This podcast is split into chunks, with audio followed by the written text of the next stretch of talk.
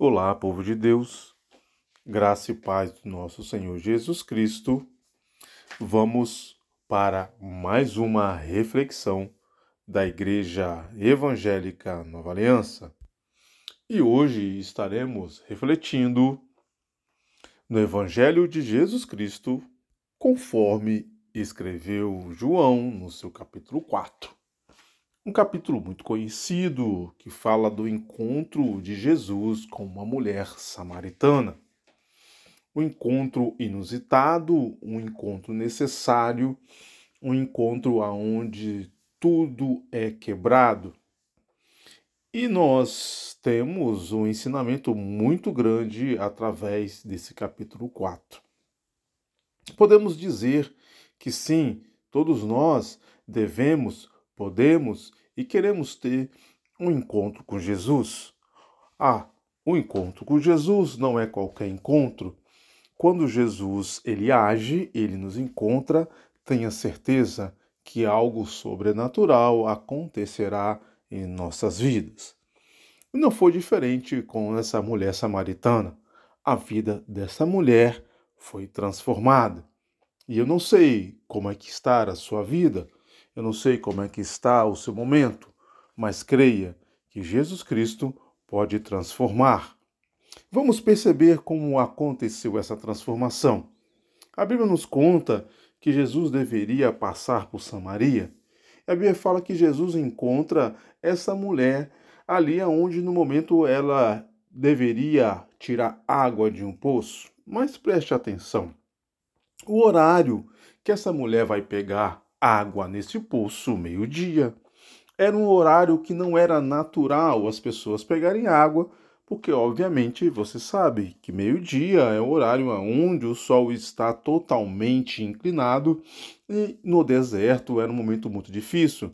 Mas essa mulher, ela estava com medo, essa mulher, ela tinha muitas coisas a esconder e ela não gostaria de encontrar muitas pessoas. Olha o momento que Jesus encontra esta mulher. Olha a reflexão que devemos ter agora. Normalmente, quando fazemos coisas erradas, quando nós pecamos, quando nós estamos tristes, quando nós estamos desanimados, a primeira coisa que nós procuramos fazer é nos esconder, é ficar em um canto, é não querer conversar com ninguém, é não querer é, estar junto com pessoas, porque no nosso entendimento todos querem nos julgar. E era exatamente desta maneira que essa mulher estava pensando, mas Jesus teve um encontro com essa mulher. Se você encontra dessa maneira, se você acha que as pessoas estão te julgando por algum erro, por alguma falha, se você está desanimado, se você está num momento muito triste e quer ficar num canto, preste atenção. Deixa Deus te encontrar, deixa Deus cuidar das suas feridas, deixa Deus cuidar dos, das suas falhas, dos seus pecados. Preste atenção o que aconteceu com essa mulher samaritana e é da mesma maneira Jesus quer fazer na sua vida. E essa mulher estava ali a tirar água e Jesus chega para conversar com essa mulher e a primeira coisa que Jesus mostra para ela são os seus pecados. E é assim que se inicia uma cura espiritual verdadeira na vida das pessoas. O Espírito Santo ele aponta nos nossos corações os nossos erros. É necessário que os nossos pecados, os nossos erros venham à tona. É necessário nós falarmos, é necessário nós colocarmos para fora as nossas falhas. E assim que aconteceu, quando Jesus falou com aquela mulher que algo diferente acontecia na vida dela, ela realmente concordou. E nós devemos concordar que nós somos falhos, que nós estamos falhos, que nós estamos num momento de perda.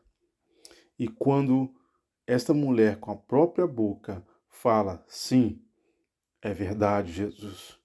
Este marido que eu tenho não é meu e eu já tive cinco. Ela lhe expõe toda a dor dela, toda a falha.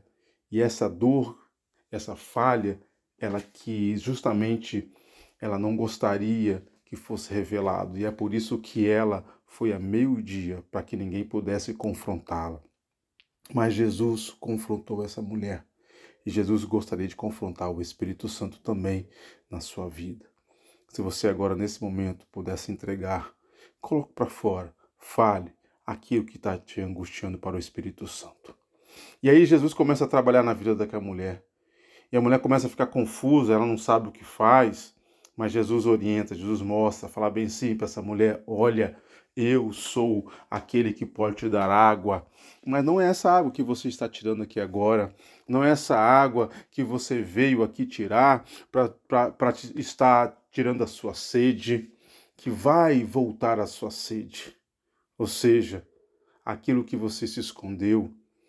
Muitas vezes você está se escondendo atrás de filmes, talvez você está se escondendo atrás de leituras, talvez você está se escondendo atrás de cinemas, de hobby, você está se escondendo atrás de várias diversões e Jesus está falando para você agora: isso não vai matar a sua sede. Só Jesus que mata a sua sede de verdade. Só Jesus que vai abrir e vai te mostrar o tamanho do buraco no seu coração. E esse buraco que tem no seu coração é exatamente do tamanho de Jesus. E a Bíblia fala, através do Espírito Santo de Deus, para aquela mulher, que Jesus fala bem assim: Eu sou o pão da vida, eu sou aquele que você vai adorar. E nesta noite, nesta tarde, nesta manhã, que o Espírito Santo possa estar fechando esse grande buraco, esse grande vazio que existe na sua vida hoje. Eu te peço em nome de Jesus que você possa falar. Onde você estiver agora, dobre o seu joelho. Se você não puder dobrar o seu joelho, fale em espírito, fale agora para Jesus aquilo que está te angustiando, e em nome de Jesus eu creio que o Espírito Santo vai tocar no seu coração. E Jesus fala que os verdadeiros adoradores adoram em espírito. A Bíblia fala que a mulher foi, voltou, foi à cidade e trouxe todos os seus conhecidos para conhecer o verdadeiro Messias. E é isso que o Senhor quer da sua vida. O Senhor não quer só salvar a ti, o Senhor quer salvar a sua família, e os seus amigos. Mas é necessário passar por esse processo um processo de encontro com Cristo, um processo de arrependimento, de falar os nossos pecados, nossas falhas, nossos medos para Jesus, deixar Jesus nos curar, beber dessa água que nos cura, beber de Cristo, para que o Senhor possa nos livrar de todo mal. E assim você estará preparado para falar, porque o Cristo vai te usar em nome de Jesus, para que você possa trazer pessoas, famílias e seus familiares para Cristo também. Fique na graça e na paz do nosso Senhor Jesus Cristo e também com um abraço do seu pastor, Eligama. Olá, povo de Deus, graça e paz do nosso Senhor Jesus Cristo.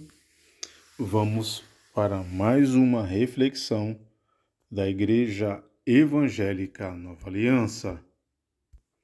E no dia de hoje estaremos fazendo a nossa reflexão no Evangelho de Jesus Cristo, conforme escreveu Mateus no seu capítulo 5. Nesse capítulo, Jesus ele reúne uma multidão no seu famoso Sermão da Montanha ou Sermão do Monte.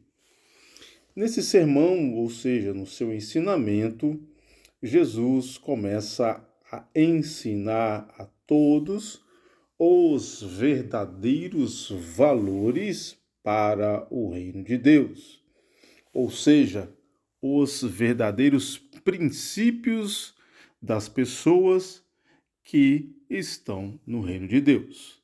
A primeira coisa que entendemos é que esses princípios, esses valores, estão totalmente contrários aos ensinos da sociedade. Normalmente, a sociedade dá valores aos mais fortes, aqueles que são sempre vencedores, aqueles que estão sempre à frente, que estão sempre em evidência. Esses são aquel, aqueles valores que a sociedade admira nas pessoas. Mas o Senhor Jesus ele fala de valores que são contraditórios aos valores do mundo. E ainda melhor, Jesus chama essas pessoas de pessoas felizes. É, verdade. No versículo 3 do capítulo 5, Jesus fala bem-aventurados, ou seja, felizes. Como assim? Como que eu, sabendo que sou pobre espiritualmente, sou feliz? Como assim eu que choro para buscar o consolo do Senhor, sou feliz? Como pode eu ser uma pessoa humilde que quero receber sempre das coisas do, do Senhor, sou feliz? Como assim eu que sempre tenho fome e sede de fazer a vontade de Deus, da justiça dele, estou feliz? É, como nós falamos anteriormente, são valores contraditórios ao mundo. E neste dia, hoje, eu gostaria de convidar a você a estar refletindo sobre esses valores. O que é uma pessoa feliz para o Senhor?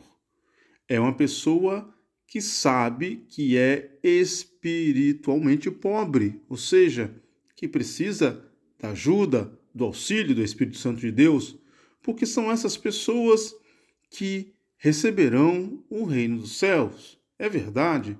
Você que agora está chorando, está triste porque precisa de algo sobrenatural do Senhor, está chorando porque foi injustiçado ou foi injustiçada, está chorando que está sendo perseguido. Olhe, preste atenção, fique feliz. É, a Bíblia fala que são felizes as pessoas que choram e que buscam o consolo do Senhor.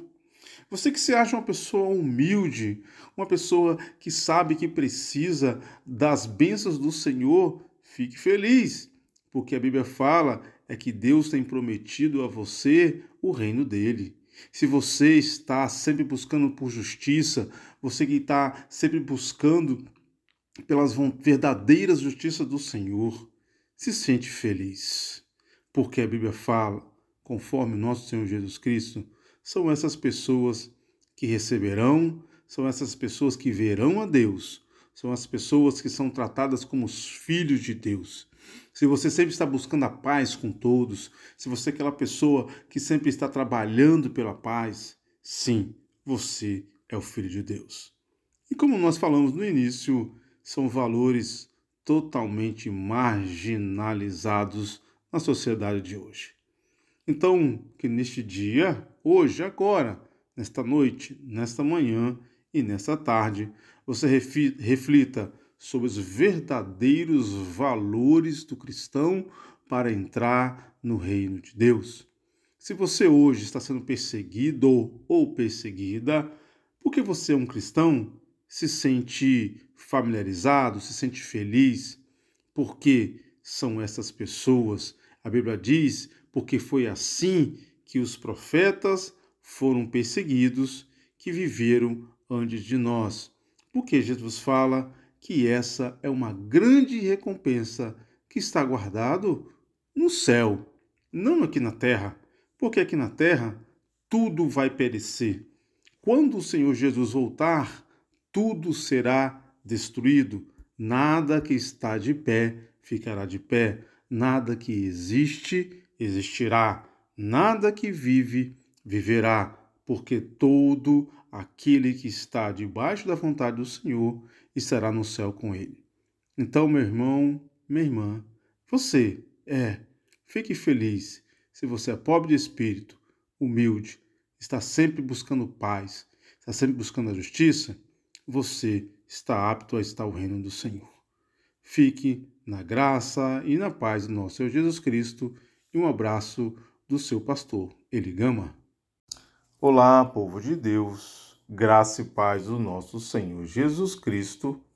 Vamos para mais uma reflexão da Igreja Evangélica Nova Aliança. Hoje estaremos lendo e refletindo na carta de Paulo aos Efésios, no seu capítulo 4. Eu gostaria de estar destacando três versículos. São estes: versículo 25, 26 e 27.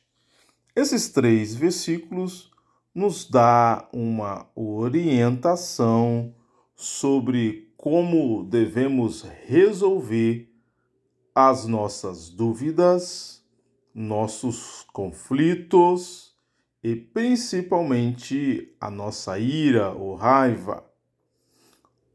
Seria muito bom se cada um de nós pudéssemos trocar, substituir a decepção, a manipulação por oração. Problemas e conflitos é certo que teremos. O Senhor Jesus, ele nos certificou que neste mundo teremos tribulações. Então nós não estamos imunes a conflitos dentro do nosso lar, no casamento, no nosso trabalho, com amigos, amigas e até, claro, dentro da igreja. Mas esses três versículos, eles são simples, mas eficazes na resolução dos conflitos. Caso você esteja decepcionado ou decepcionada devido a qualquer situação ou qualquer ativo que pessoas falaram ou situações que saíram do nosso controle. A Bíblia nos diz, nesses três versículos, que nós não devemos deixar a ira de um dia para o outro, especificamente dizendo: não se ponha o sol sobre a vossa ira. Se este simples princípio fosse respeitado, a maioria dos nossos problemas seria logo, logo resolvido. Então, na próxima vez que passar no, por conflito, preste bem atenção. Chegue mais perto de Deus e ore. Entregue na mão do Príncipe da Paz todas as suas tempestades. Deixe na mão de Jesus os seus problemas, e eu creio que o Senhor, na sua grande sabedoria, estará falando ao seu coração. No versículo 25, ele fala, o apóstolo Paulo, pelo que deixe a mentira e falai a verdade, cada um com o seu próximo.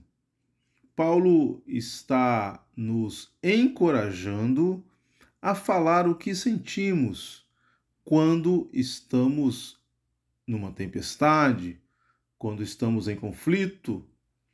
Certo, pessoas nos decepcionam, pessoas nos deixam triste, mas preste atenção: o problema não é a pessoa, são as circunstâncias. Então, Fale, abra o seu coração, não deixe de falar a verdade, não deixe de falar o que você está sentindo, que você está decepcionado, decepcionada.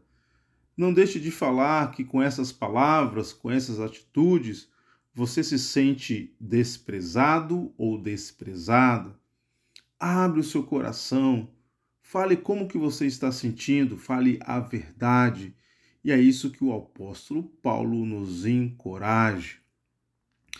E aí eu creio que o Senhor Jesus estará colocando paz em nosso coração.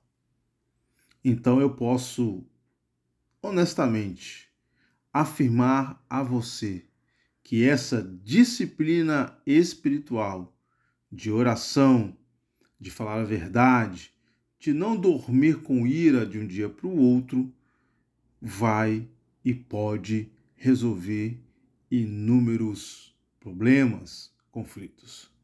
Reflita sobre isso. Fique na graça e na paz do nosso Senhor Jesus Cristo. Tenha uma boa noite, uma boa tarde e uma excelente manhã. E fique com o abraço do seu pastor Eli Gama. Olá, povo de Deus, graça e paz do nosso Senhor Jesus Cristo. Vamos para mais uma reflexão da Igreja Evangélica Nova Aliança. No dia de hoje estaremos lendo e refletindo na primeira carta de João, no seu capítulo 1. Eu gostaria de destacar no dia de hoje dois versículos o versículo 8 e o versículo 9. Esses dois versículos nos traz uma base para que nós podemos entender o nosso pecado e também o nosso perdão através de Cristo. Preste atenção. Ninguém, nem eu, nem você gostamos de sentir culpa. Culpa é um convidado inoportuno. Né? A culpa aparece nos momentos mais impróprios e não vai embora, não importa o quanto você ou eu queremos. A culpa sempre fica nos rodeando. Mas a Bíblia, Jesus, ele nos mostra que nós precisamos dessa culpa. Porque a culpa é a única reação cabível a qualquer erro, seja ele um pensamento egoísta, seja ele uma mentira, seja ele qualquer lapso ou pecado premeditado. Nós sabemos que até mesmo uma pessoa não crente quer que um ladrão ou um assaltante sinta remorso pelos seus erros. Mas por que que nós pensamos assim? Porque é certo. É certo reconhecermos que erramos, que pecamos, mas Muitas vezes a culpa expõe uma verdade que nós não queremos mostrar, que queremos ocultar. A Bíblia nos diz que todos nós pecamos. E o que, que João diz na sua carta do capítulo 1, do versículo 8? Diz assim: Se dissermos que não temos pecado, enganamos a nós mesmos e não há verdade em nós. Isso aqui nos fere, porque João deixa para nós uma imagem, vamos dizer assim, desanimadora de nós mesmos. Então, João, ele nos mostra um retrato que todos nós, independente de que nós somos, somos pecadores. Mas o que eu acho e eu creio que é uma saída para cada um de nós, que João mostra uma saída, uma esperança para essa culpa. João nos mostra que o Senhor Deus nos perdoa. E ele diz assim no versículo 9: se confessarmos os nossos pecados, ele é fiel e justo para nos perdoar os pecados e nos purificar de toda a injustiça. Então, a culpa não serve apenas para nos dar as notícias ruins. A culpa, ela abre uma porta para o perdão. A culpa, ela abre um caminho para um processo um processo de mudança, um processo de recuperação. E mais importante, a culpa, a confissão de culpa, ela abre porta para o perdão de Deus. Então a confissão, ela abre um caminho para que Deus possa nos perdoar. Mas a confissão, ela vai no caminho contrário à nossa natureza, à natureza humana. A natureza humana não quer reconhecer que nós somos errados. Né? Quem é que nunca pensou eu confessar que estou errado, confessar eu que eu enganei, que eu menti? Nunca, porque a natureza humana ela sempre está ao contrário ao Espírito Santo. Então, a confissão ela nos traz paz. Então, nós podemos entender que é uma confissão franca dos nossos pecados nos limpa completamente. Só quando admitimos ser pecadores, indignos da graça de Deus, que nós podamos começar do zero. Eu gostaria que você refletisse neste dia, nesta noite, sobre esse texto que nos diz que nós devemos abrir, confessar com nossa boca todos os nossos pecados para alcançarmos o perdão de Deus. Que você fique, em nome de Jesus, com o perdão de Deus. Que você possa agora conversar com o Senhor. Abra o seu coração. Pode falar. Podemos e devemos falar tudo aquilo que fizemos de errado, admitir uma culpa, porque ela apazigua o nosso coração. Tenha uma noite, uma tarde e uma manhã abençoada pelo Senhor e fique também com o abraço do seu pastor Eligama. Olá, povo de Deus, graça e paz do nosso Senhor Jesus Cristo. Vamos para mais uma reflexão da Igreja Evangélica Nova Aliança. Hoje estaremos lendo e refletindo no Evangelho de Jesus Cristo, conforme escreveu João no seu capítulo 5. Um capítulo também muito conhecido por todos nós, aonde Jesus faz a cura de um paralítico que estava no tanque de Betesda. O que que Jesus tem para nós no dia de hoje? Muitas vezes nós até ficamos surpresos porque pessoas fazem perguntas que para nós são tão óbvias que não merecem nem respostas, mas sempre há uma resposta correta. E Jesus sempre fazia desta ferramenta para perguntar às pessoas o que elas queriam. E não foi diferente para este homem que estava há 38 anos aguardando um movimento de uma água para que pudesse ser curado. Jesus vê esse homem deitado. A Bíblia fala que Jesus sabia que ele estava ali e era paralítico. E Jesus faz a seguinte pergunta para ele: Queres ficar são? Queres ser curado?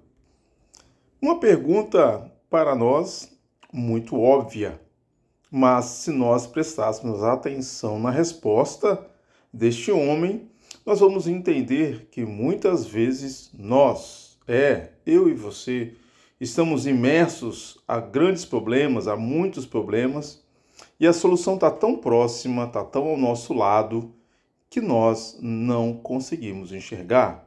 Então vamos lá. A resposta desse enfermo ele diz assim: Senhor, não tenho homem algum que, quando a água é agitada, me coloque no tanque. Mas enquanto eu vou, desce outro antes de mim. Ou seja, este homem estava totalmente perdido. A resposta era simples: claro que eu quero ficar são, claro que eu quero ser curado. Mas muitas vezes acontece conosco. Eu sei que acontece também com você. Olha só, Olha o ambiente que esse homem estava. A Bíblia fala que ele estava rodeado de multidão de enfermos, cegos, coxos e paralíticos, aguardando o movimento das águas. Muitas vezes estamos imersos a tantos problemas, tantas dificuldades, pessoas que são tão negativas e que nós não conseguimos enxergar uma saída que é tão óbvia. Jesus chegou ali com uma solução. Jesus chegou pronto pronto para este homem uma cura, uma saída, e este homem não enxergava. E eu gostaria que hoje nós pudéssemos refletir sobre isso. Refletir que nós pudéssemos olhar diferente, tivermos um olhar diferente para os nossos problemas. Faça que nem Jesus. Jesus chegou com a, com a solução. E qual era a solução? A palavra. A palavra de Jesus foi a solução para este homem. Muitas vezes nós queremos usar as nossas próprias sabedorias. Ah, Deus, eu estou aqui sentado, não tem ninguém para me ajudar. Ah, Deus, está tão difícil hoje, está tão quente, está tão frio. Ah, Senhor, está muito difícil, ninguém me escuta, ninguém ouve, e o Senhor está na nossa frente nos dando uma solução. Qual é a solução? A palavra de Jesus. E aí, meu irmão e minha irmã, preste atenção. Quando você desviar o seu olhar de todos os problemas desse ambiente depressivo, desse ambiente que só tem coisas negativas, e você olhar para a palavra do Senhor, para que você olhe para Jesus, para que você olhe para a Bíblia, para que você tenha uma comunhão com Jesus, eu creio certeza absoluta que Jesus vai mostrar para você uma saída para os seus problemas. Então eu te peço hoje, em nome de Jesus, reflita. Qual o problema, qual a dificuldade que você tem? Desvie o seu olhar, leia a Bíblia, reflita na Bíblia, ore ao Senhor, peça sabedoria, discernimento ao Espírito Santo. E eu creio que o Senhor Jesus vai mostrar o caminho e a saída para você. Fique na graça e na paz do nosso Senhor Jesus Cristo. Também um abraço do seu pastor Eligama. Olá, povo de Deus, graça e paz do nosso Senhor Jesus Cristo. Vamos para mais uma reflexão da Igreja Evangélica Nova Aliança. No dia de hoje, nós vamos ler e refletir no Evangelho de Jesus Cristo conforme escreveu Lucas no seu capítulo 6. O capítulo 6 também é um capítulo muito bem conhecido que fala sobre o Sermão do Monte, onde Jesus coloca frente a frente os valores da sociedade, do mundo e também os valores do reino de Deus, valores que Jesus considera como bom. Jesus nos mostra que os valores do mundo eles são incompatíveis com os valores do reino de Deus. E Jesus deixa isso muito claro. Deixa tão claro que ele fala para nós que, como seres humanos, nós temos uma natureza decaída, uma natureza má. Nós somos muito egocêntricos, né? nós focamos sempre em nós mesmos. Muitas vezes até alguns pensam: ah, não faço mal a ninguém, não mexam comigo, pois não perturbo a vida de ninguém. Muitos não movem um só dedo para fazer o bem, só porque acham que não fazem mal a ninguém, ou seja, ninguém precisa perturbá-lo. Mas deste modo, muitas pessoas nada, fazem absolutamente nada contra as grandes injustiças e as desigualdades que existem no meio de nós. Mas preste atenção, nesse capítulo 6, Jesus ele mostra que essa omissão é contrária à vontade de Deus. Jesus também falou em outros lugares que essa omissão, ou seja, o deixar de fazer o certo, é negligenciar a vontade de Deus. Lembra quando o Senhor distribuiu valores e riquezas para vários servos e um desses servos ele esconde a riqueza que foi confiada a ele, ou seja, ele fica imóvel, ele desperdiça a oportunidade para fazer o serviço de Deus. E Deus fala que esse servo é um servo mau e negligenciente. Tiago também fala para nós que aquele que sabe que deve fazer o bem e não faz, comete pecado. Então, preste atenção. Daí a importância da forma positiva que Jesus usa um versículo ali no capítulo 6 de Lucas, o versículo 36, que diz assim: Sede misericordiosos, como vosso Pai é misericordioso. Ou seja, nesse contexto, Jesus falou da necessidade de cada um de nós sermos misericordiosos, assim como também Ele é. Ou seja, nós, através dessa palavra, somos ensinados a sempre fazer o bem. Essa passagem nos mostra que quem desfruta do amor de Deus deve também ter uma iniciativa de fazer o bem ao próximo sem omitir, dando primeiro sem esperar receber. Esse é o estilo de vida que resume a lei do Senhor, que resume o Evangelho, que resume toda a Bíblia, a lei e os profetas. Isso é uma obediência ao Senhor. Não é necessário mandamento para que nós possamos fazer o bem, fazer aquilo que é certo. Essa é uma atitude que agrada a Deus, a Jesus, e que Jesus deseja de ver em cada um de nós. Então reflita no dia de hoje, em nome de Jesus, sobre Lucas capítulo 6, no versículo 36. E tenha uma ótima noite, uma ótima tarde e uma ótima manhã. E fique também com o abraço do seu pastor Eligama. Olá, povo de Deus, graça e paz do nosso Senhor Jesus Cristo. Vamos para mais uma reflexão da Igreja Evangélica Nova Aliança.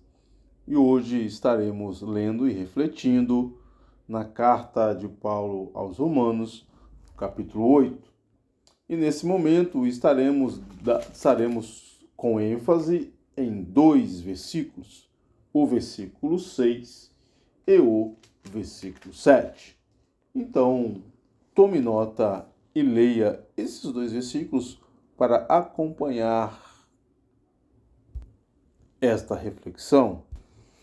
Paulo nos sugere, nos fala a verdade. Fala que há uma guerra em nosso interior todos os dias nossa carne, nossos desejos carnais lutam ao longo do dia contra nosso desejo de honrar e servir a Deus. Mas muito de nós ignoramos que existe essa guerra interior, essa guerra dentro de nós. Muitos não entendem que esta guerra ela é decidida pela minha vontade e pela sua vontade. É verdade. Você escolhe ser obediente a Deus. Eu também escolho ser obediente a Deus. Ou o contrário. Ou nós escolhemos não ser obediente ao Senhor. Mas se você escolher a primeira, ou seja, ser obediente ao Senhor, isso requer duas coisas ou dois pontos importantes para que nós possamos decidir o certo, ou seja, decidir que esta guerra seja vencida pelo Espírito que há dentro de nós. Então, o primeiro item, a primeira coisa que nós devemos ter é coragem. Coragem para dizer não a nós mesmos. Isso. Você precisa dizer não à sua vontade. Você precisa dizer não aos desejos da carne, às vontades da carne. É, a gente sabe que não é fácil, a gente sabe que é difícil ter uma atitude de carregar a nossa cruz diariamente. Mas lembre-se, quem determina o vencedor desta guerra entre a carne e o espírito é você. E se você deseja usufruir de todos os benefícios do fruto do Espírito, então você deve obediência ao Senhor e você deve ter coragem de dizer não a si mesmo. A segunda coisa, o segundo ponto importante que devemos ter para obedecer ao Senhor e determinar o vencedor desta batalha é que nós devemos ter fidelidade, perseverança nesta obediência a Deus. Sim, devemos ter perseverança porque o Senhor nos chamou para andar nesta terra e suportar. Suportar porque o Senhor já venceu este mundo. O mundo já está vencido por ele, então o Senhor nos chama a obedecer a ele, não aos nossos desejos. Ou seja, nós devemos entregar à cruz todos os nossos desejos. Então, reflita agora, nesta noite, nesta manhã ou nesta tarde. Quem estará vencendo esta batalha no seu interior? Eu sugiro que seja o Espírito Santo. Eu sugiro você usufruir, de você se entregar ao Espírito e conhecer os benefícios do Espírito. Vamos lá? Olha que coisa que nós temos ao nosso alcance. O fruto do Espírito é diariamente nós usufruímos do amor, da alegria, da paz, da paciência, da bondade, da benignidade, da fé, da mansidão e do controle próprio. A Bíblia nos diz que se nós tivermos esses frutos, esses benefícios, nada poderá ser contra a nós. Então, que hoje você fica com essa reflexão e também fique na graça e na paz do nosso Senhor Jesus Cristo, com um abraço do seu pastor Eligama. Boa noite, bom dia, boa tarde. Numa sequência, nós glorificamos o nome do Deus vivo e, mais uma vez, a nossa reflexão volta à palavra de Deus e a nossa vida prática é frutífera. Na dinâmica do reino, amados, somos inexperientes demais na vida para ficarmos sozinhos na terra sem um guia. A palavra do Senhor é esse guia. Em todo este Salmo 119 são numerosas características reveladas da palavra de Deus. Nos mostram, sabe o quê? Quão dinamicamente ela nos ajuda nas circunstâncias mais concretas da vida.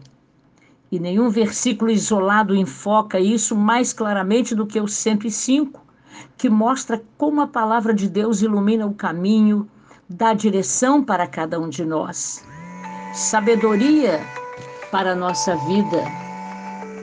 Por isso nós glorificamos o nome do Senhor por esta oportunidade.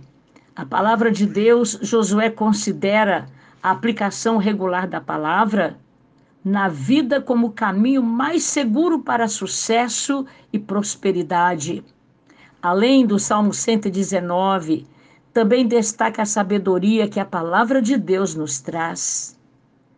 Lá em Provérbios nos lembra que as repreensões ou correções que a Bíblia dá fazem parte da luz que ela nos oferece. Soberano Senhor, nós te agradecemos porque tu és o guia, és o que nos corrige, és o que nos instrui, és o Senhor que lidera a nossa vida, ensina e confirma a tua palavra sobre nós. Não nos apressemos, ó Pai, em ir adiante, jamais, sem que seja na direção do teu Espírito. Para sempre nós te damos glória por esta reflexão de menor tempo.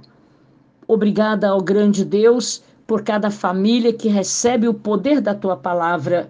Os teus testemunhos são admiráveis. A nossa alma observa os teus testemunhos. A revelação das tuas palavras esclarece e nos dá entendimento. Abrimos a nossa boca e aspiramos, porque anelamos os teus mandamentos. Volta-te para nós. tenha piedade de nós, firma os nossos passos na tua palavra e não nos domine qualquer iniquidade. Livra-nos da opressão, do mal e guarda-nos em teus preceitos. Faça resplandecer o teu rosto sobre nossa vida. Ensina-nos os teus decretos. Soberano Deus, torrentes de água nascem dos nossos olhos, porque na verdade guardamos e vigiamos pouco a tua lei. Mas tu és justo, retos são os teus juízos e os teus testemunhos. Pai amado, nós glorificamos o teu nome, porque eterna é a justiça dos teus testemunhos. Dá-nos a inteligência deles e viveremos melhor a cada dia. Em nome de Jesus para sempre. Olá, povo de Deus, graça e paz do nosso Senhor Jesus Cristo. Vamos para mais uma reflexão da Igreja Evangélica Nova Aliança.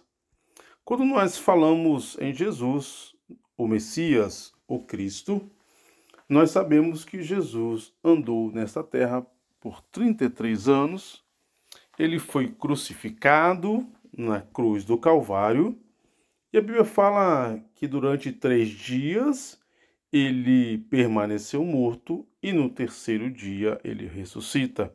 Esse, esta é a base para a nossa fé. O que eu gosto, gostaria de falar hoje sobre o livro de Apocalipse, no capítulo 5. O livro de Apocalipse, no capítulo 5, ele nos traz uma visão que João teve do céu.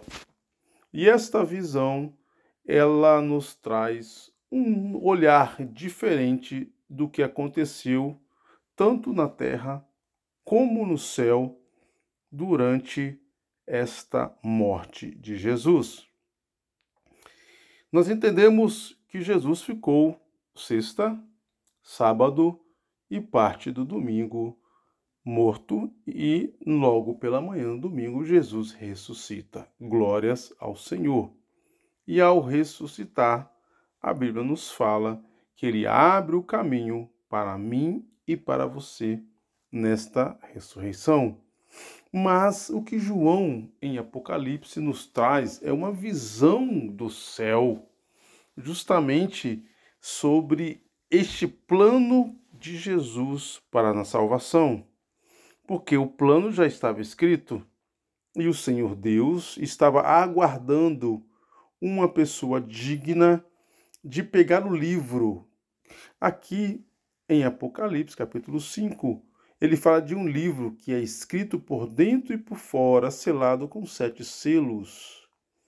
Queremos ver que esse livro é o livro onde escreve a redenção de todos nós, ou seja, ele escreve toda a nossa passagem para a vida eterna. E aqui João descreve no capítulo 5 que até então não existia ninguém digno de abrir o livro. Ou seja, ninguém era puro, ninguém era reto, ninguém tinha pureza, ninguém estava a par, ninguém estava de frente com o Senhor e digno para pegar o livro e abri-lo através dos sete selos. E João, aqui no capítulo 5, descreve que o único que é digno é o Senhor Jesus. Aqui no versículo 5, João diz o seguinte: E disse-me um dos anciões: Não choreis, eis aqui o leão da tribo de Judá, a raiz de Davi, que venceu para abrir o livro e desatar os sete selos. Então aqui João está descrevendo para a gente uma situação que aconteceu no céu. Esta é uma visão de João do céu. Eu gostaria também de compartilhar com você no versículo 8. Você que tem dúvidas sobre a sua oração, no versículo 8, a Bíblia diz que os quatro animais e os 24 anciões, eles se prostraram diante do Cordeiro. A Bíblia fala que tendo todos eles harpas e salvas de ouro cheias de incenso, que são as orações dos santos. Então as nossas orações, elas são levadas ao Senhor como harpa, ou seja, como adoração, como louvor, e também são como salvas de ouro, cheio de incenso, cheio né, daquele cheiro suave. E é por isso que nós falamos que a nossa adoração deve chegar ao Senhor como cheiro suave em suas narinas, ou seja, incenso, aquilo que dá cheiro, aquilo que dá vida. Então as nossas orações têm que estar cheio de louvor, cheio de adoração, cheio de palavras de engrandecimento ao Senhor, cheio de palavras que exalta a Deus, porque são essas orações que chegam ao Senhor como incenso, como aquilo que dá vida, aquilo que dá cheiro, aquilo que traz cor, aquilo que traz verdadeiramente as nossas vontades e as nossas necessidades. Então, em nome de Jesus, não pare de orar. Nós sabemos das nossas dificuldades, sabemos aonde nós vivemos. A Bíblia fala que nesta terra teremos muitas aflições, e Jesus fala bem assim: fique tranquilo, meu irmão, minha irmã. Fica tranquilo, meus filhos, porque eu já venci o mundo. Então não se preocupe em vencer o mundo. Jesus já venceu. Preocupe em adorar ao Senhor. Preocupe em orar ao Senhor. Procure a, a, a louvar ao Senhor, a agradecer o nome. Não se preocupem em vencer o mundo, porque Jesus já venceu para nós. Esse mundo não é para ser vencido. Esse mundo não é para que nós possamos estar combatendo ele. Não. Nós estamos aqui para adorar, glorificar ao Senhor, pregar a Sua palavra, porque esse mundo já está vencido. Jesus já venceu este mundo. Então, que nesta noite, nesta tarde, nesta manhã, você possa refletir em pegar as suas orações, em pegar o seu clamor e levar ao nosso Senhor Salvador Jesus Cristo, que é só Ele que vai pegar as suas necessidades e fazer conforme o querer dele. Não, não perca o tempo. Não fique pensando em como vencer esse mundo. Esse mundo já foi vencido. Não precise. Jesus já venceu para nós. Apenas, apenas creia, creia que o Senhor é conosco. Tenha uma noite, uma tarde e também uma manhã abençoada e fique na graça e na paz do nosso Jesus Cristo e um abraço do seu pastor Eli Gama. Olá, povo de Deus, graça e paz do nosso Senhor Jesus Cristo. Vamos para mais uma reflexão da Igreja Evangélica Nova Aliança. E hoje estaremos refletindo no Evangelho de Jesus Cristo, conforme escreveu Lucas no seu capítulo 22. O capítulo 22 de Lucas, um capítulo muito importante, como toda a Bíblia é, nos conta o preparativo da ceia, que o Senhor preparando seus discípulos para a despedida. E também fala um pouquinho de algumas dissensões que existia entre os discípulos. Muitas vezes os discípulos estavam ali disputando entre si quem era o melhor, quem deveria sentar ou não à destra de Jesus, né? E Jesus, na sua sabedoria eterna, ele diz que aquele que serve é maior do que aquele que está sendo servido. Mais uma vez, Jesus nos mostra que o padrão dele não é igual ao padrão aqui do mundo. E Jesus se bota como aquele que é o serviçal. Ele fala que ele, servindo aos seus discípulos, ele mostrava que ele é maior. Isso é um ensinamento muito importante para as nossas vidas. Mas eu gostaria também de falar sobre um ensinamento muito importante que Jesus entregou aos seus discípulos, principalmente para Pedro. No seu versículo 32 e 31, a Bíblia nos mostra que Jesus começa a chamar a atenção de Pedro. E essa atenção que Jesus pede a Pedro é uma atenção muito importante para mim e para você como ensinamento. Versículo 31, Jesus diz para Pedro assim: Simão, Simão, escute bem. Satanás já conseguiu licença para pôr vocês à prova. Entendeu? Satanás já conseguiu licença. Então, meu irmão, minha irmã, o Satanás só pode tocar na sua vida se Jesus, Deus, o Espírito Santo der autoridade. Então eu te peço hoje em nome de Jesus, não tenha temor de Satanás na sua vida. Você não precisa ter medo de Satanás. Porque se você estiver debaixo da proteção do nosso Senhor Salvador Jesus, Satanás não pode tocar em sua vida. E mesmo se tocar na sua vida, é porque Jesus deu autoridade. E se Jesus te deu autoridade, é porque ele te conhece. Porque no versículo 32, Jesus diz assim: Mas eu tenho orado por você, Simão, para que não lhe falte fé. E quando você voltar para mim, olha só que coisa importante, gente. Jesus fala que não é para faltar fé. E aí, como está a sua fé em Jesus? Preste bem atenção, Jesus ora para que não falte fé em Pedro, Simão que andava com Jesus. Como está a sua fé? E aí Jesus continua dizendo assim: "E quando você voltar para mim", ou seja, Jesus já estava prevendo que Pedro ia se afastar de Jesus. E eu falo para você hoje: você está afastado de Jesus? Volte para o Senhor, para que ele possa orar por você, para que ele possa interceder por você, para você sair dessa situação que você está hoje. Porque nós vemos aqui que Jesus intercede por nós. Ele falou bem assim: Olha, eu vou orar para que a sua fé não falte. E nessa noite, em nome de Jesus, eu falo: volte para o Senhor. Volte aos caminhos de Deus, para que a sua fé seja restaurada. Você que hoje está com falta de fé, volte aos caminhos de Jesus, para que ele possa interceder e restaurar a sua fé. Só desta maneira, Satanás não vai ter autoridade de tocar em sua vida. Que nesta noite, em nome de Jesus, você não tenha temor de Satanás, mas que você tenha temor de Deus. Porque o único que pode autorizar Satanás tocar na sua vida é o nosso Senhor Jesus, é Deus, é o Espírito Santo, é a Trindade. Então você que está no caminho, no caminho do Senhor, nunca se desvie. Sempre fique na presença de Deus. Sempre fique na presença do Espírito Santo, para que Jesus continue intercedendo por você lá. Sim, Ele, sentado à destra de Deus Pai, intercedendo por mim e por você. E dessa maneira, Satanás não tem autoridade, Satanás não tem poder para tocar na sua vida.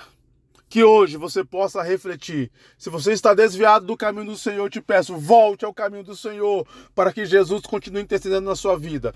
Você que está no caminho do Senhor, nunca se, nunca se desvie. Continue, para que o Senhor continue intercedendo pela sua vida. Esta é a nossa reflexão desta tarde, desta noite e desta manhã. Tenha um dia abençoado, maravilhoso. E o que o Senhor possa abençoar não só você, mas também a sua família. Fique no abraço. Seu pastor, Eli Gama. Olá, povo de Deus, graça e paz do nosso Senhor Jesus Cristo. Vamos para mais uma reflexão da Igreja Evangélica Nova Aliança. No dia de hoje estaremos falando sobre relacionamentos. Hoje estamos comemorando o Dia dos Namorados. Mas não vamos falar exatamente desse tipo de relacionamento, até porque na Bíblia existem algumas orientações. Nós não vamos achar a palavra namoro, namorado, mas sim nós vamos achar orientações sobre relacionamentos. E gostaria de falar um pouco sobre o nosso tempo, que já estamos há bastante tempo citando, que nós hoje vivemos no mundo, no ambiente, em um meio aonde a individualidade é muito grande. Podem perceber que muitas vezes nas igrejas são pregadas sempre que você está indo para buscar a sua bênção e a sua vitória, sempre identificando individualmente as pessoas. Hoje já deixaram de lado a ida à igreja para glorificar o Senhor, para cultuar o Senhor e para aumentar o relacionamento e a comunhão dos irmãos. Esses itens já caíram em desuso, hoje não se usa mais. Mas a Bíblia, através de Jesus, ela nos indica que o Evangelho é basicamente feito a partir de relacionamento. Sem relacionamento não há cura, como diz Tiago, irmão de Jesus. Sem relacionamento não há comunhão. Sem relacionamento não há utilização de dons. Estamos, neste tempo, trazendo as nossas ansiedades, vontades, os nossos desejos acima dos desejos do Senhor. E o que o Senhor quer é que nós tenhamos relacionamentos verdadeiros com os nossos irmãos. Para isso, eu gostaria que você pudesse estar lendo a primeira carta de Pedro no capítulo 3. Pedro nos dá várias sugestões de como podemos nos relacionar, não só dentro da igreja, mas também fora da igreja, principalmente.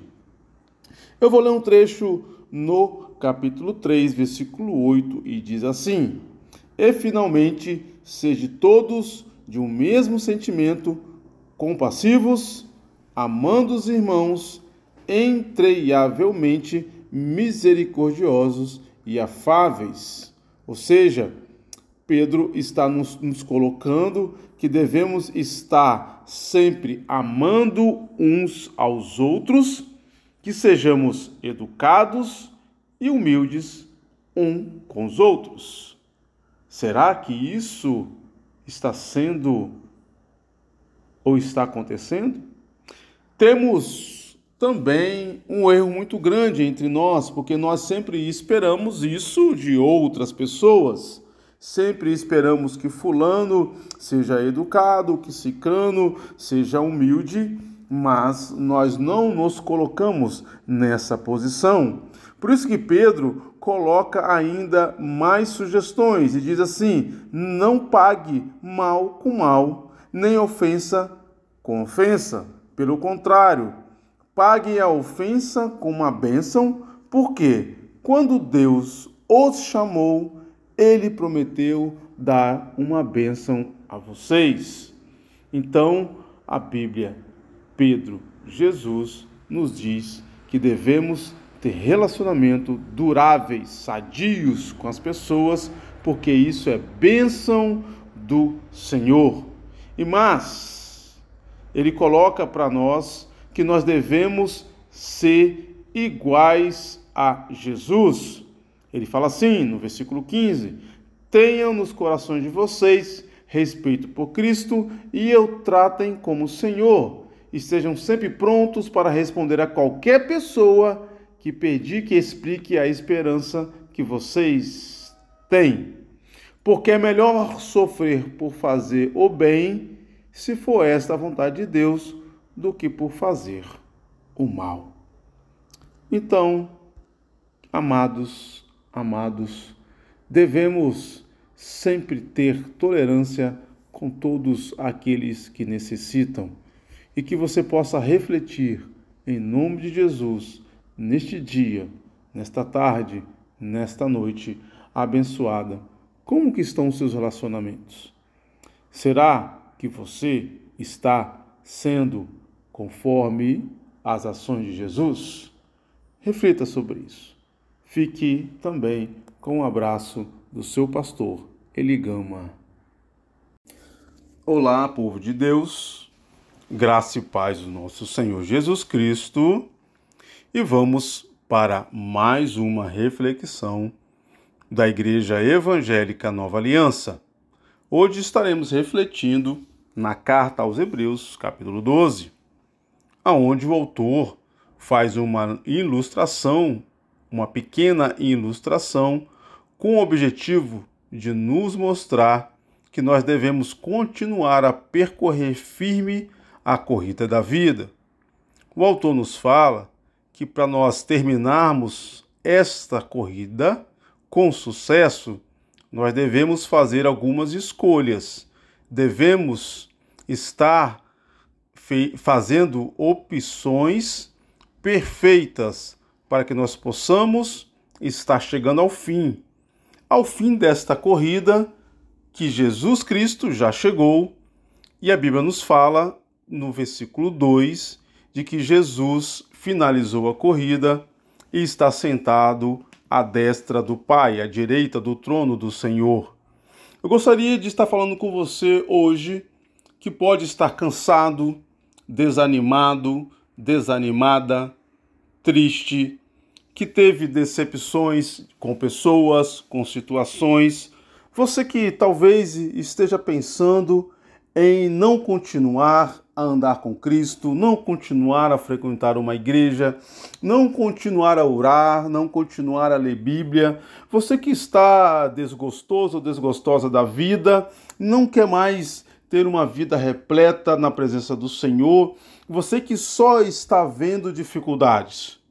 O autor da carta aos Hebreus, no capítulo 12, diz que nós, para corrermos essa corrida, que talvez você esteja cansado ou cansada, ele fala que nós devemos deixar coisas de lado. Mas a primeira coisa que ele fala com nós, no versículo 2, é que nós devemos levantar as mãos e levantarmos da onde nós estamos. Talvez você fisicamente esteja de pé, mas espiritualmente esteja caído, caída. Talvez espiritualmente você esteja jogado ao chão, sem forças, para continuar. A primeira coisa que o autor nos fala é: levante a sua mão, conserte o seu joelho, fique de pé. Essa é a sugestão dele no versículo 12. E no versículo 14 ele fala o seguinte: agora que você está levantando as suas mãos, agora que seus joelhos estão de pé, ele fala o seguinte: agora, segui em paz com todos, ou seja, olhe para trás e perdoe a todos. Perdoe todas as condições, as pessoas, as situações que ocorreram na sua vida, porque daqui para frente é coisa nova. E ele fala bem assim: também se santifique, ou seja, entregue a sua vida ao Senhor. Porque ele fala: sem santificar, você não consegue ver a Deus. Talvez você está pedindo a Deus ali uma situação, uma solução, mas você precisa entregar a sua vida ao Senhor, você precisa ter paz com todos, você precisa perdoar, libera, o seu, libera perdão no seu coração.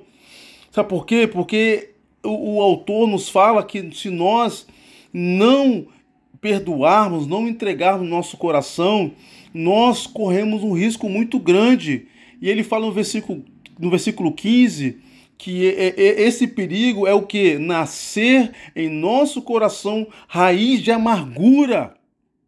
Ele fala que isso pode brotar no nosso coração e nos contaminar. Ele fala que pode nos contaminar e a gente ser igual o Isaú, um fornicador, um profano. Então entregue-se, levante a sua mão, seja com paz com todos, libere paz, libere perdão, não deixe a amargura enraizar aí no seu coração. E é isso que ele fala para nós que nós devemos nos libertar desse pecado. Nós devemos nos libertar de tudo que nos amarra. Nós devemos nos libertar de tudo que é peso em nossa vida para que você possa andar, caminhar nessa corrida da vida. Jesus já chegou lá. Jesus foi apedrejado. Jesus foi amordaçado. Jesus teve chicoteado, mas a Bíblia fala que mesmo assim ele não murmurou. Ele, ele, não, ele não colocou palavras de maldição, pelo contrário, ele abençoou. E aí ele fala para mim e para você no versículo no versículo 4 que a gente precisa combater o pecado. E ele fala mais. Ele fala que nós devemos sim estar alegres porque nós estamos vivendo uma correção de Deus. Ele fala: quem não é corrigido pelo Senhor não é filho do Senhor. Então, meu irmão, minha irmã, meu querido, minha querida, neste dia, nesta noite, nesta tarde, Olhe para trás e perdoe todas as pessoas que te fizeram mal, aquilo que está te amargurando, aquilo que está, não está fazendo você dormir, aquilo que está tirando o seu sono, aquilo que está deixando você triste, para que você possa continuar levante, a continuar a percorrendo essa corrida Jesus já chegou lá. Ele fala que nós devemos só, só seguir a Jesus. Ele fala que nós temos que olhar para Jesus, que Ele é o nosso autor e o consumidor da nossa fé. Então, entregue-se, entregue-se em nome de Jesus. Tenha uma noite, uma tarde e uma manhã abençoada e fique com um abraço do seu pastor Eli Gama. Olá, povo de Deus, graça e paz do nosso Senhor Jesus Cristo. Hoje estaremos com mais um dia de reflexão da nossa Igreja Evangélica Nova Aliança. Hoje estaremos refletindo no texto que está escrito na carta de João, no capítulo 14. Meus irmãos e minhas irmãs, no capítulo 14, Jesus começa a dar as últimas instruções aos seus discípulos, preparando-os para a sua retirada, ou seja, Jesus não iria mais andar com eles por muito tempo. Jesus começa a avisar a cada um dos seus discípulos que o tempo que ele tem é curto, mas Assim como nós, os discípulos ficaram desesperados. Os discípulos começaram a se perguntar: como assim, Jesus? Como assim? Aonde você vai? Nós não podemos ir? Então, esse questionamento ficou no coração dos seus discípulos. E é óbvio que Jesus, ele é soberano, ele é conhecedor de todas as coisas e ele conhecia o coração dos seus discípulos. E aí, ali, justamente no versículo 1 do capítulo 14, Jesus dá uma instrução aos seus discípulos. E essa instrução serve para nós até os dias de hoje, de hoje. E Jesus diz assim: Meus filhinhos, não fiquem aflitos. Creem em Deus e também em mim. No versículo 16 do capítulo 14, Jesus diz o seguinte: Olha, eu orarei, rogarei ao Pai, e ele vos dará outro consolador, para que fique convosco para sempre. Ou seja, Jesus estava acalentando os corações desses discípulos, porque eles estavam com corações aflitos, perdidos. Meus irmãos e minhas irmãs, esse, essa sugestão de Jesus serve para mim e para você. Ou seja, se cada um de nós, se cada um de nós, com as nossas próprias forças, obedecer a Deus e seguir todos os seus conselhos, nós poderemos até ter sucesso. Mas esse sucesso vai ser a curto prazo. Mas com o passar do tempo, com certeza tudo fracassará. Este é o ponto. Então, meus irmãos e minhas irmãs, Jesus dá a nós este caminho. E Jesus fala para os seus discípulos e para nós também hoje: vocês conhecem o caminho que leva para onde eu vou. Ou seja, nós somos conscientes que nós temos dois caminhos: um caminho que leva a Jesus Cristo um caminho que leva o lugar para onde ele foi que nos está nos preparando, um caminho aonde nos leva mais perto do nosso Senhor e Salvador Jesus. E outro caminho que nos leva à perdição, que nos leva justamente a um lugar aonde nada é agradável. Então nós sabemos qual é o caminho que devemos escolher. Então é por isso que Jesus nos dá esse conselho deixou o Espírito Santo aqui para ser o nosso mentor, o nosso conselheiro, o nosso defensor, defensor e também o nosso consolador. Então, meus queridos e minhas queridas, o Espírito Santo está à disposição de nós. Você pode encontrar o Espírito Santo a qualquer hora. Você pode estar junto do Espírito Santo durante as suas necessidades. Então, faça deste momento um momento seu e do Espírito Santo. Entregue as suas aflições, entregue todas as suas dúvidas. Se você acha que foi abandonado ou será abandonada, entregue ao Espírito Santo de Deus. Ouça o que ele vai falar. Ele é o seu mentor, ele é o seu conselheiro, ele é o seu defensor. Não espere defesa de ninguém. Lembre-se, a melhor justiça é a justiça de Deus. Não espere que um guru do YouTube te dê a direção para onde você vai. Este mentor é o Espírito Santo de Deus. Não espere que livros lhe dê conselhos para que você tome suas decisões. O seu melhor conselheiro é o Espírito Santo de Deus. Então é por isso que nós, neste momento, oramos ao Senhor para que você tenha plena comunhão com o Espírito Santo de Deus, para que você tenha plena intimidade com o Espírito Santo de Deus, para que você possa desfrutar da melhor vida cristã que Jesus deixou aqui para nós. Ou seja, uma vida aonde nós procuramos o melhor de Deus, aonde nós cremos em Deus, cremos em Jesus e melhor, aonde nós botamos todas as nossas atitudes a favor desse Deus todo-poderoso.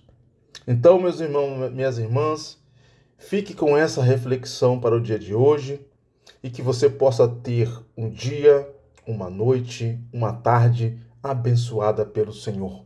Abraços do seu pastor Eli Gama e fique na graça e na paz do nosso Senhor Jesus Cristo. Amém.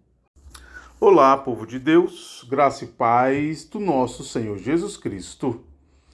Vamos para mais uma reflexão da Igreja Evangélica Nova Aliança.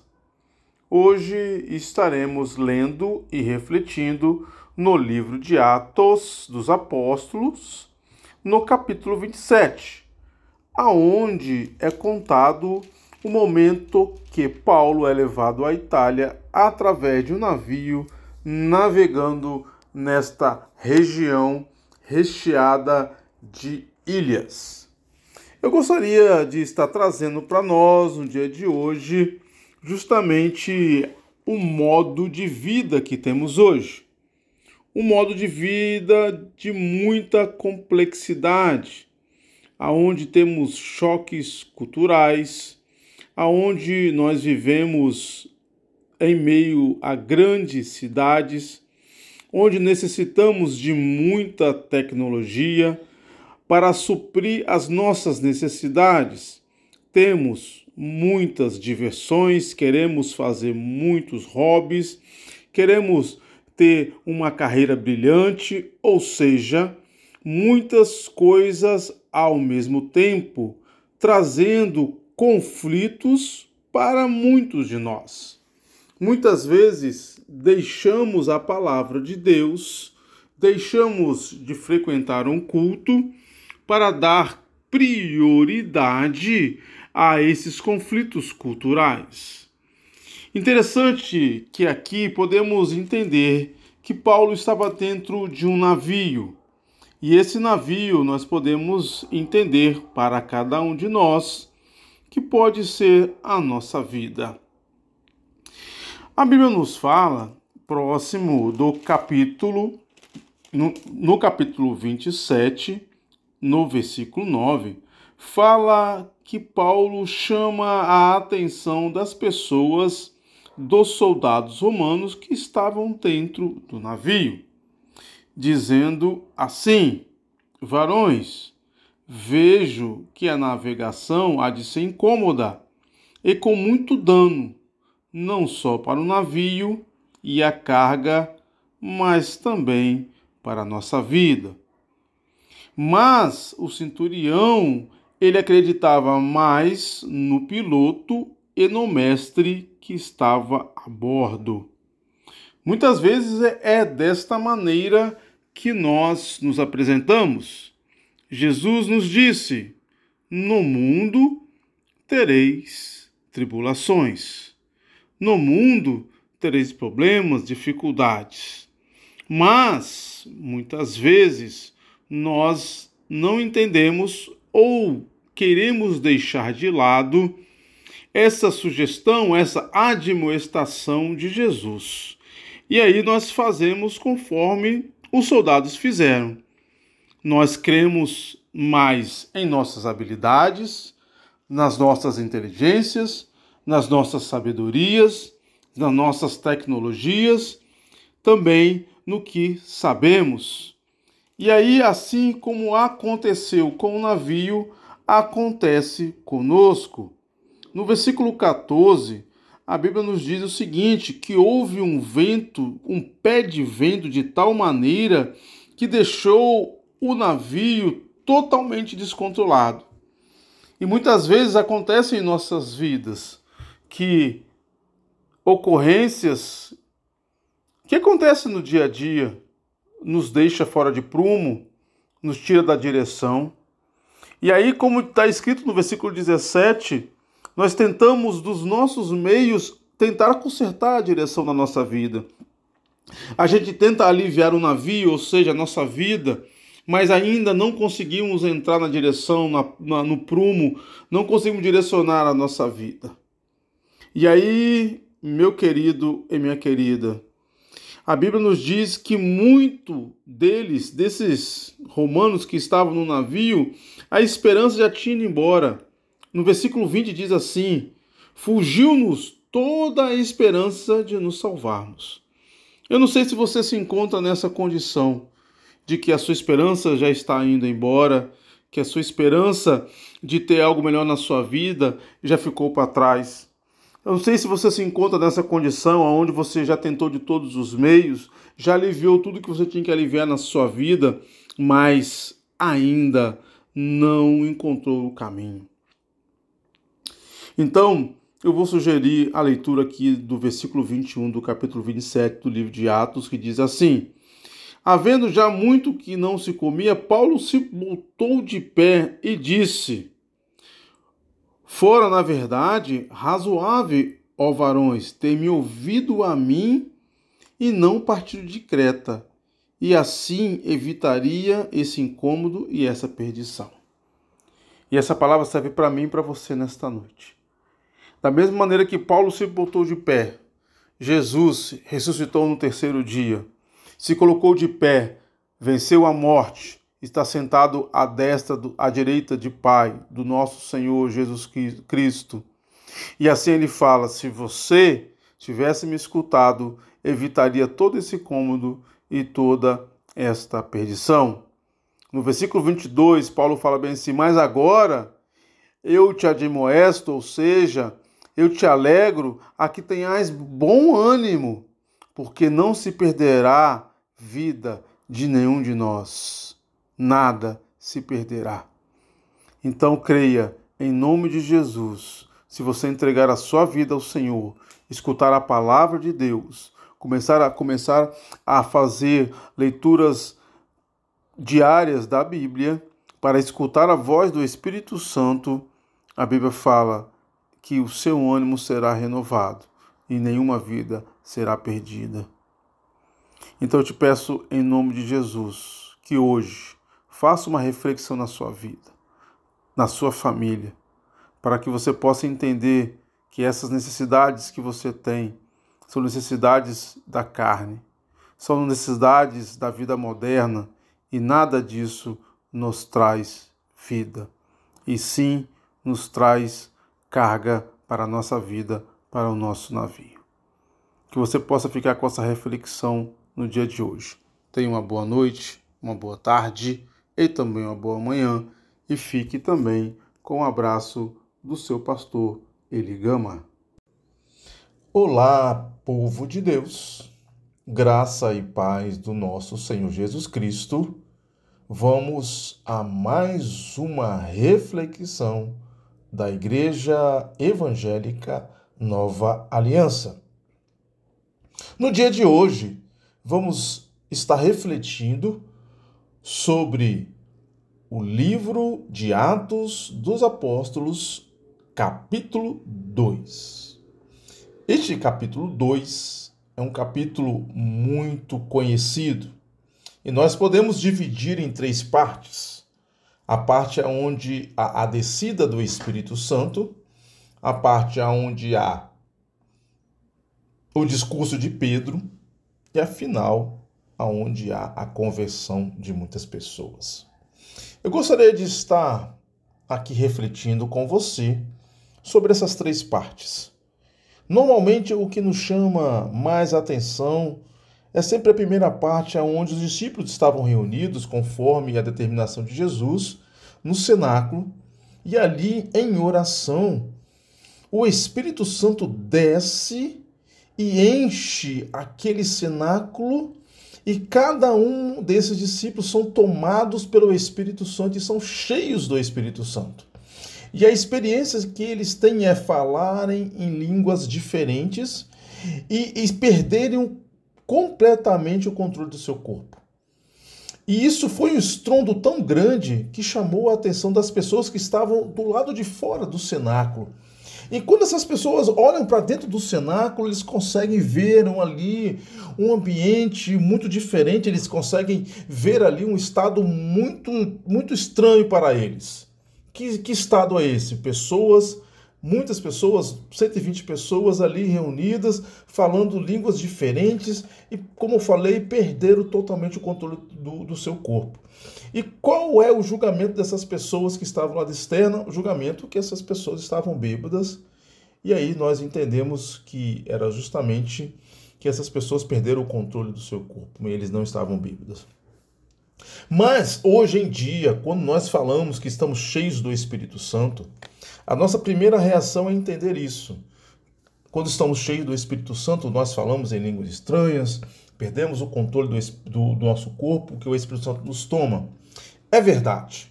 Mas eu gostaria de estar trazendo essas duas últimas partes que muitas das vezes elas são deixadas em segundo plano. E eu quero mostrar para você que é justamente a parte mais importante de estarmos cheios do Espírito Santo. Então eu gostaria que você entendesse que ali a partir do versículo 14, Pedro, tomado, cheio do Espírito Santo, começa a pregar para essas pessoas. E ele começa a falar para essas pessoas sobre quem? Sobre Jesus Cristo, que Jesus Cristo é o Senhor, o Messias e o Salvador. Pedro começa a fazer a menção das Escrituras, dizendo que tudo aquilo que aconteceu não é coincidência, estava escrito no livro do profeta Joel, ou seja, aquilo era uma profecia. Pedro continua a pregar e falar que Jesus foi crucificado. A crucificação de Jesus não foi um acidente. Pelo contrário, Jesus sim entregou aquela cruz. E aquela cruz não foi o fim para Jesus, não foi a morte para Jesus. Pelo contrário, isso tudo era um plano de Deus para a exaltação de Jesus. Pedro continua declarando que depois da cruz, Jesus ressuscitou. E por todas as vezes Jesus ressuscita e ele vence a morte. Ou seja, Pedro fala que Jesus vive eternamente. Pedro fala que Jesus voltou ao céu e que Jesus está sentado à direita de Deus. Glória e aleluia. E para finalizar, Pedro declara que Jesus tem autoridade sobre todas as coisas debaixo do céu, ou seja, aqui na terra, e acima do céu, ou seja, nas regiões celestiais. E aí Pedro faz uma declaração que deixa todo mundo aterrecido. Pedro fala o seguinte: olha, as suas atitudes, as suas ações é que levaram Jesus à morte na cruz. E Pedro, cheio de autoridade, cheio do Espírito Santo, com ousadia que só o Espírito Santo pode nos dar. E ele fala para todos. Ou seja, essas suas atitudes, essas suas ações, e aí Pedro declara para cada uma dessas pessoas: arrependei-vos. Arrependei-vos, porque foram as suas ações e as suas atitudes que levaram Jesus à cruz. Então, o que eu gostaria de trazer hoje para a nossa reflexão é justamente isso. Quando nós estamos cheios do Espírito Santo, o Espírito Santo nos enche para que nós possamos ser ousados, para que nós possamos ser autoridade para pregar a palavra do Senhor e mostrar que pessoas devem se arrepender das suas atitudes, porque foram essas atitudes que levaram Jesus à morte. Então Pedro falou para essas pessoas que primeiro veio o arrependimento. As pessoas devem se arrepender das suas ações, dos seus pecados, de tudo aquilo que levou Jesus à cruz. As pessoas devem receber o perdão, porque Jesus, através do Espírito Santo, nos dá esse perdão. E aí sim vem a redenção do Espírito Santo e a nossa salvação. Então, apesar disso tudo, apesar de eles estarem cheios do Espírito Santo, apesar de as pessoas acharem que eles estavam bêbados, mas a autoridade do Espírito Santo em Pedro mostrou que eles deveriam se arrepender. E qual foi o resultado? 3 mil pessoas se arrependeram e se entregaram a Jesus Cristo. Então você que está me escutando agora, preste muita atenção nessa reflexão. Quando o Espírito Santo nos enche, é para nos mostrar o caminho da salvação. É para nos mostrar que somos necessários e precisamos nos arrepender dos nossos atos. Sabemos que sim, é bom estarmos falando em línguas, temos nosso momento de estar cheios do Espírito Santo, de termos momentos ali de exaltação. Mas o objetivo principal de estarmos cheios do Espírito Santo é mostrar o caminho do arrependimento, o caminho para Jesus, porque a vontade de Deus é que nenhum de nós nos percamos.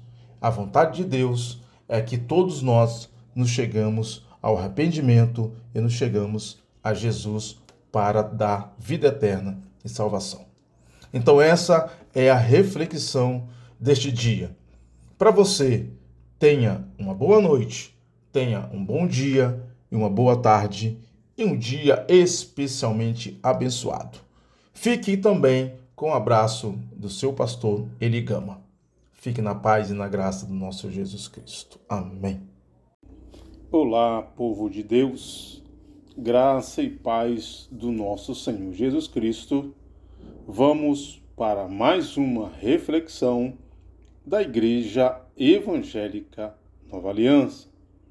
No dia de hoje, estaremos refletindo no Evangelho de Jesus, conforme escreveu Lucas no seu capítulo 5. No capítulo 5, nós estamos lendo a pesca maravilhosa, onde Jesus fez o milagre não só na vida de Pedro, mas de todos aqueles que estavam junto dele. E é justamente isso que hoje nós devemos refletir. Devemos prestar atenção naquilo que Deus, Jesus, o Espírito Santo, quer fazer em nossas vidas. Assim como Jesus, através de Pedro, alcançou multidão, da mesma maneira, o Senhor Jesus quer alcançar a sua família, os seus amigos, os seus conhecidos através de você. Você pode se achar até incapaz, como Pedro. Você pode se achar até iletrado ou iletrada, assim como Pedro. Você pode se achar o menor, a menor, conforme Pedro, mas aos olhos de Jesus, você é incomparável, você é incomparável.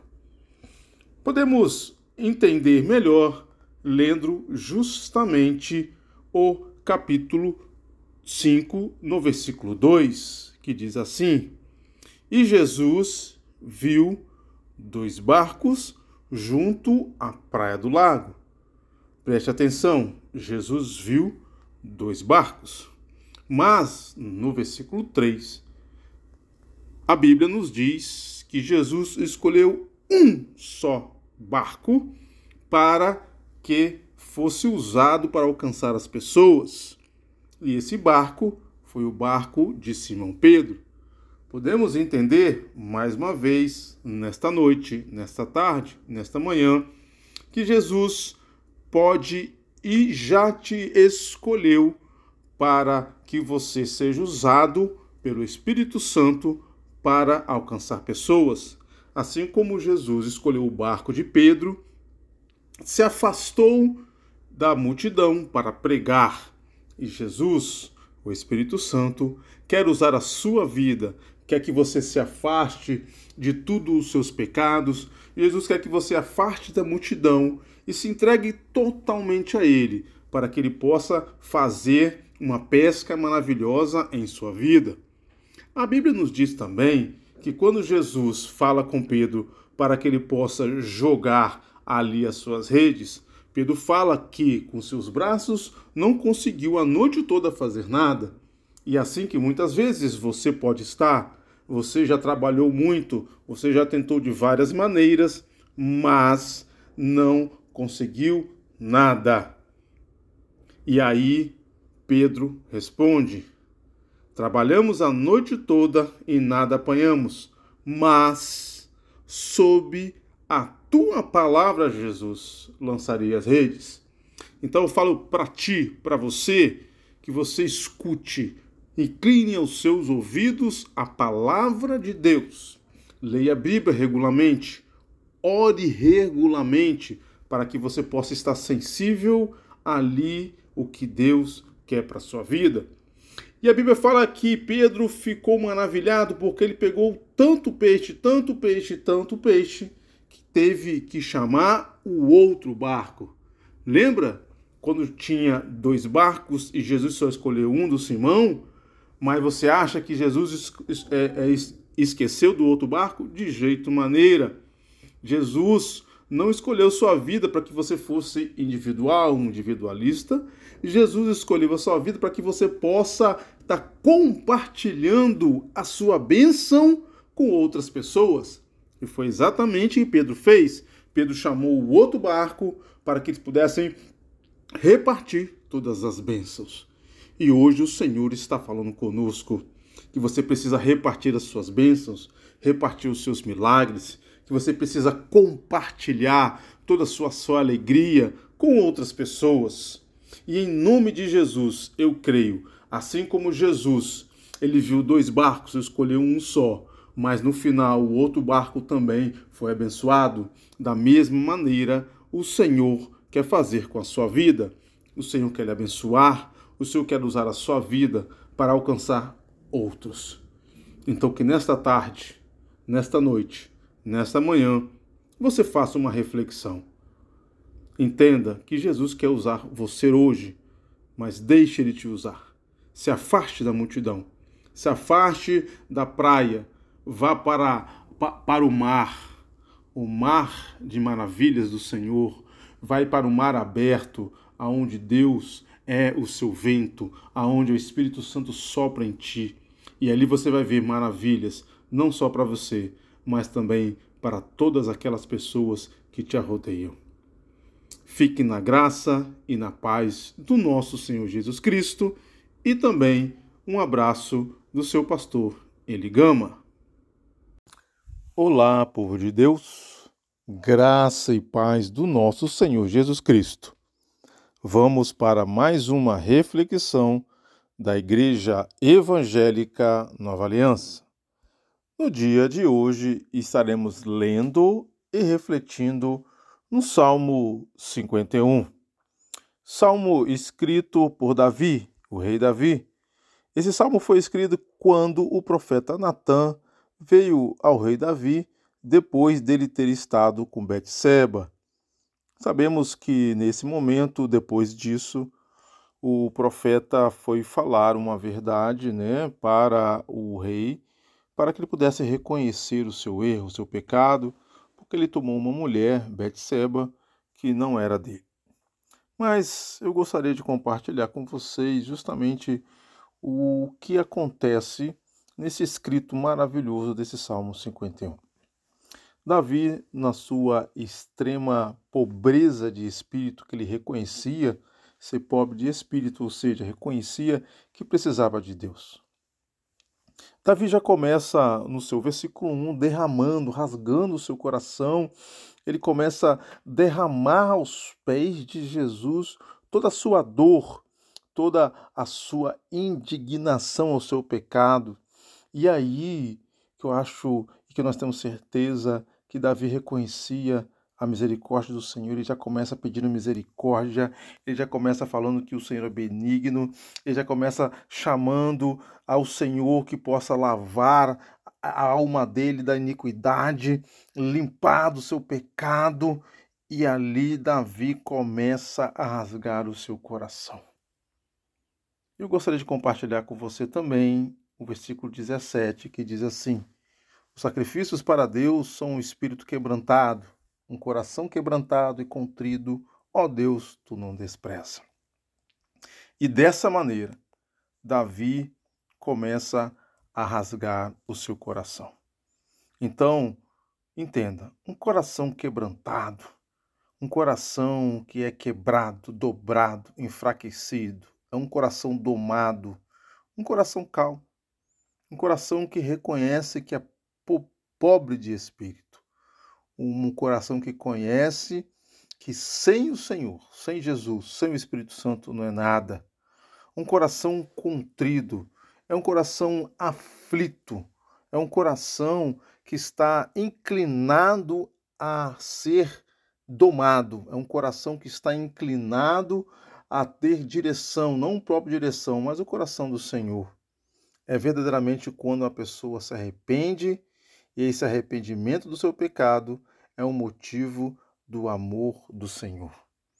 E aí, meus queridos e minhas queridas, o salmista, o rei Davi, ele fala que uma pessoa que tem um coração quebrantado, dobrado, domado, calmo, enfraquecido, um coração vencido, um espírito que é domado, um espírito que é colocado para que o Senhor possa dar direção, ele fala, o salmista, que este coração Deus não despreza.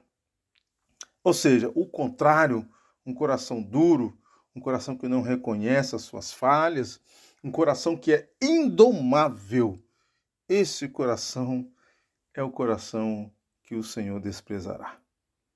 Então, em nome de Jesus, que nesta noite nós possamos ser um pouco parecido com o rei Davi. Sabemos que fazemos coisas que não são do agrado do Senhor mas o Senhor quer um coração honesto, para que nós possamos refletir dia a dia. Eu creio que o Senhor vai estar colocando na nossa frente, colocando em nós verdadeiramente a sua presença. O Senhor não quer ato de sacrifícios, porque ele fala aqui que o sacrifício é justamente o seu coração quebrantado e o seu coração contrido. Então que nesta noite, nesta tarde, nesta manhã, você possa refletir. Como está o seu coração durante a sua oração? Como está o seu coração quando você canta, louva, adora o Senhor? Como está o seu coração, o seu espírito, quando você vai dizimar e orar? Como está o seu espírito e coração na comunhão com seus irmãos, comunhão com a sua família, com seu esposo, sua esposa? Se você não tiver um coração verdadeiramente dobrado, calmo, se você não tiver um espírito domável, fica tudo em vão. Como diz o apóstolo Paulo, sem amor, sem um amor, nada disso valerá. Reflita hoje, em nome de Jesus. Fique na graça e na paz do nosso Senhor Jesus Cristo e também com abraço do seu pastor Eligama. Olá, povo de Deus graça e paz do nosso Senhor Jesus Cristo. Vamos para mais uma reflexão da Igreja Evangélica Nova Aliança. Hoje estaremos lendo e refletindo no Evangelho de Jesus Cristo, conforme escreveu Mateus no seu capítulo 6. Estaremos dando holofotes a três versículos do capítulo 6 o versículo 19, o versículo 20 e o versículo 21.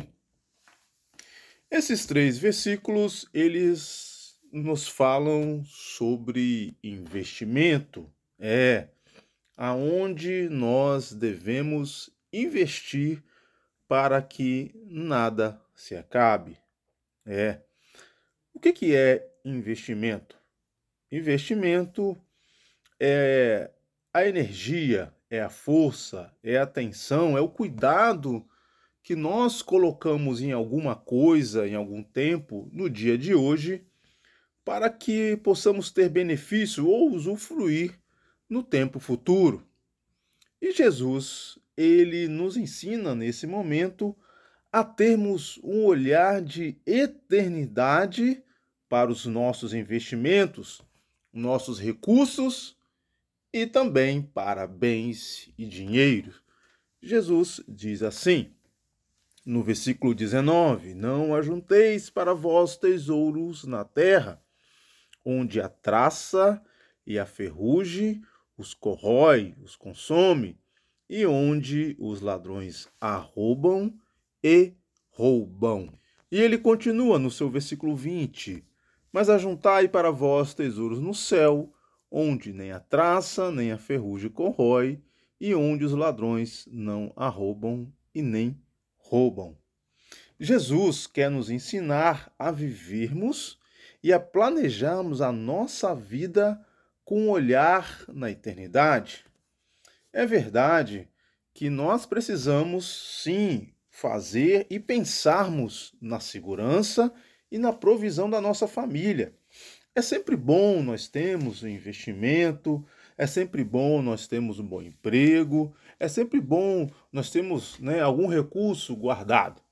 Mas como Jesus diz, isso aqui, isso, dinheiro, recursos, nossos empregos, ô oh, meu pai, isso em algum dia vai acabar.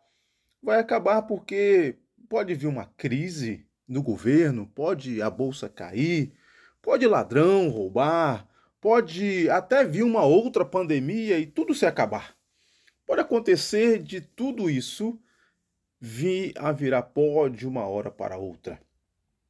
Mas Jesus nos alerta que o tesouro que nos traz segurança, ladrão nenhum pode roubar. Por quê? Porque esse tesouro não está aqui na terra, está no céu. É, preste atenção. Você, se você hoje tem Jesus como seu Senhor e Salvador, se hoje você está lavado ou lavada no sangue de Cristo, você é eterno, ou seja, os seus valores estão no céu. Ele, Jesus, nos fez eterno. Então, preste atenção.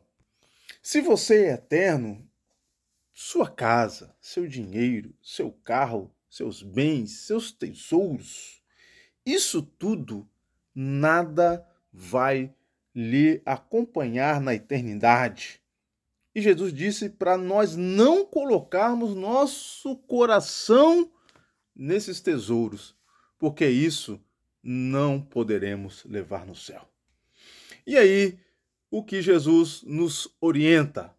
Orienta para nós investirmos aquilo que irá para o céu, aquilo que é seguro no céu. E aí você pode se perguntar: o que, que eu tenho que me investir então? Investir aquilo que está no céu. Primeira coisa que nós devemos fazer, investir na nossa comunhão com Jesus. Porque sim, a nossa comunhão com Jesus na eternidade vai ser completa, mas ela já começa aqui. Invista na sua leitura diária da Bíblia, invista na sua oração, invista em você estar todo dia matando a sua carne. Segunda coisa que podemos fazer, invista nas pessoas. É, pessoas vão estar no céu. Invista em ter comunhão, relacionamento, um relacionamento seguro, saudável com o seu irmão, com a sua irmã. A Bíblia diz que se for pela nossa nossa vontade, que nós devemos ter paz com todos. Tenha paz com seu irmão, com a sua irmã, porque isso é investimento para o céu. E para finalizar, devemos também, é óbvio, investir na Trindade, no reino de Deus, investir no Espírito Santo, em Jesus, em Deus, investir nesse reino, pregando o Evangelho, falando pelas pessoas o que Jesus, o que Jesus fez por mim e por você, o que, que Jesus te transformou. Então reflita agora, nesta manhã, nesta tarde, nesta noite, que o Senhor quer que nós investimos naquilo que estará no céu. Fique na graça e na paz do nosso Senhor Jesus Cristo e um abraço do seu pastor Eligama. O som já chegou. Aleluia! Boa noite. A partir das zero hora, te damos bom dia, também à tarde. E compartilhando com você nesta visita ao seu lar, com a sua permissão, lógico, nós estamos juntos na dinâmica do reino para compartilhar cura divina. Amados, o texto no livro de Atos dos Apóstolos. E nós, na verdade, somos a continuação da igreja primitiva. Jesus Cristo atuando, ressurreto, poderoso, na unção do Espírito Santo, através de Pedro e João, no capítulo 3. O milagre daquele homem que estava à porta do templo trouxe uma verdade grandiosa. A cura é através da fé em nome de Jesus. Jesus Cristo, o Nazareno, significando Salvador, ungido é Jesus Cristo. Portanto, amados, Pedro está dizendo que foi ele o Messias, no seu poder, em sua plenitude, quem curou o homem paralítico, o coxo. Além disso, o poder do milagre não estava na fé que Pedro tinha mas esta fé que vem direto por meio de Jesus. Porque esta verdade está declarada no livro de aos Hebreus, capítulo 12, versículo 2. Por meio de Jesus, olhando firmemente para o Autor e Consumador da fé, Jesus, o qual, em troca da alegria que lhe estava proposta, suportou a cruz. Dá para nós entendermos o que provoca o milagre. É Jesus, o poderoso. Após o derramamento do Espírito Santo no Pentecostes, está declarado muitos prodígios e sinais foram realizados pelos apóstolos. O capítulo 3 aqui, amados, é o relato da cura deste homem. Pedro atribuiu não unicamente a poderes humanos, mas unicamente pelo poderoso nome de Jesus.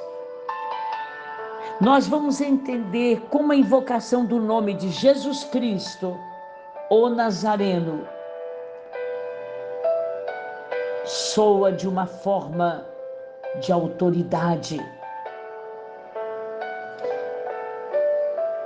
Os apelos aos nomes de Jesus como inconfundível Messias, Cristo, que caminhou como um homem entre os homens de Nazaré, vem estabelecendo de sua pessoa seu caráter e sua obrigação divina como bases autorizadas para estender a graça o favor que não merecemos, que é a cura divina.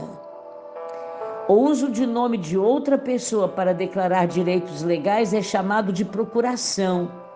Portanto, trata-se de um poder, um privilégio que Jesus está delegando quando nós cremos ao enfrentar o domínio ilícito que a enfermidade e o inimigo tentaram manter sobre a humanidade.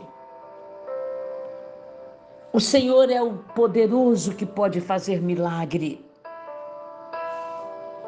Nós acreditamos que nesta palavra, Pedro e João proclamavam o nome incomparável. Ele é único, ele é poderoso para curar. Ministramos muito o manto sagrado de Jesus sobre cada vida. Você pode tomar posse agora do nome inconfundível, poderoso, Jesus Cristo, o Messias, soberano Senhor. Trazendo esta palavra, nós estamos renovando a nossa fé, declarando que nós o coroamos porque Ele é Rei dos Reis, Senhor dos Senhores, Ele é dono, Ele é poderoso da cura divina. Tomamos posse de um milagre agora, na família, na vida, na casa em todos os cômodos, em todo arraial, em toda a propriedade de cada um dos teus filhos. Para sempre, Jesus Cristo é o mesmo. Ele age sobrenaturalmente. Obrigada, Senhor. Grande Deus, nós te adoramos, porque tu és santo, santo, santo para sempre.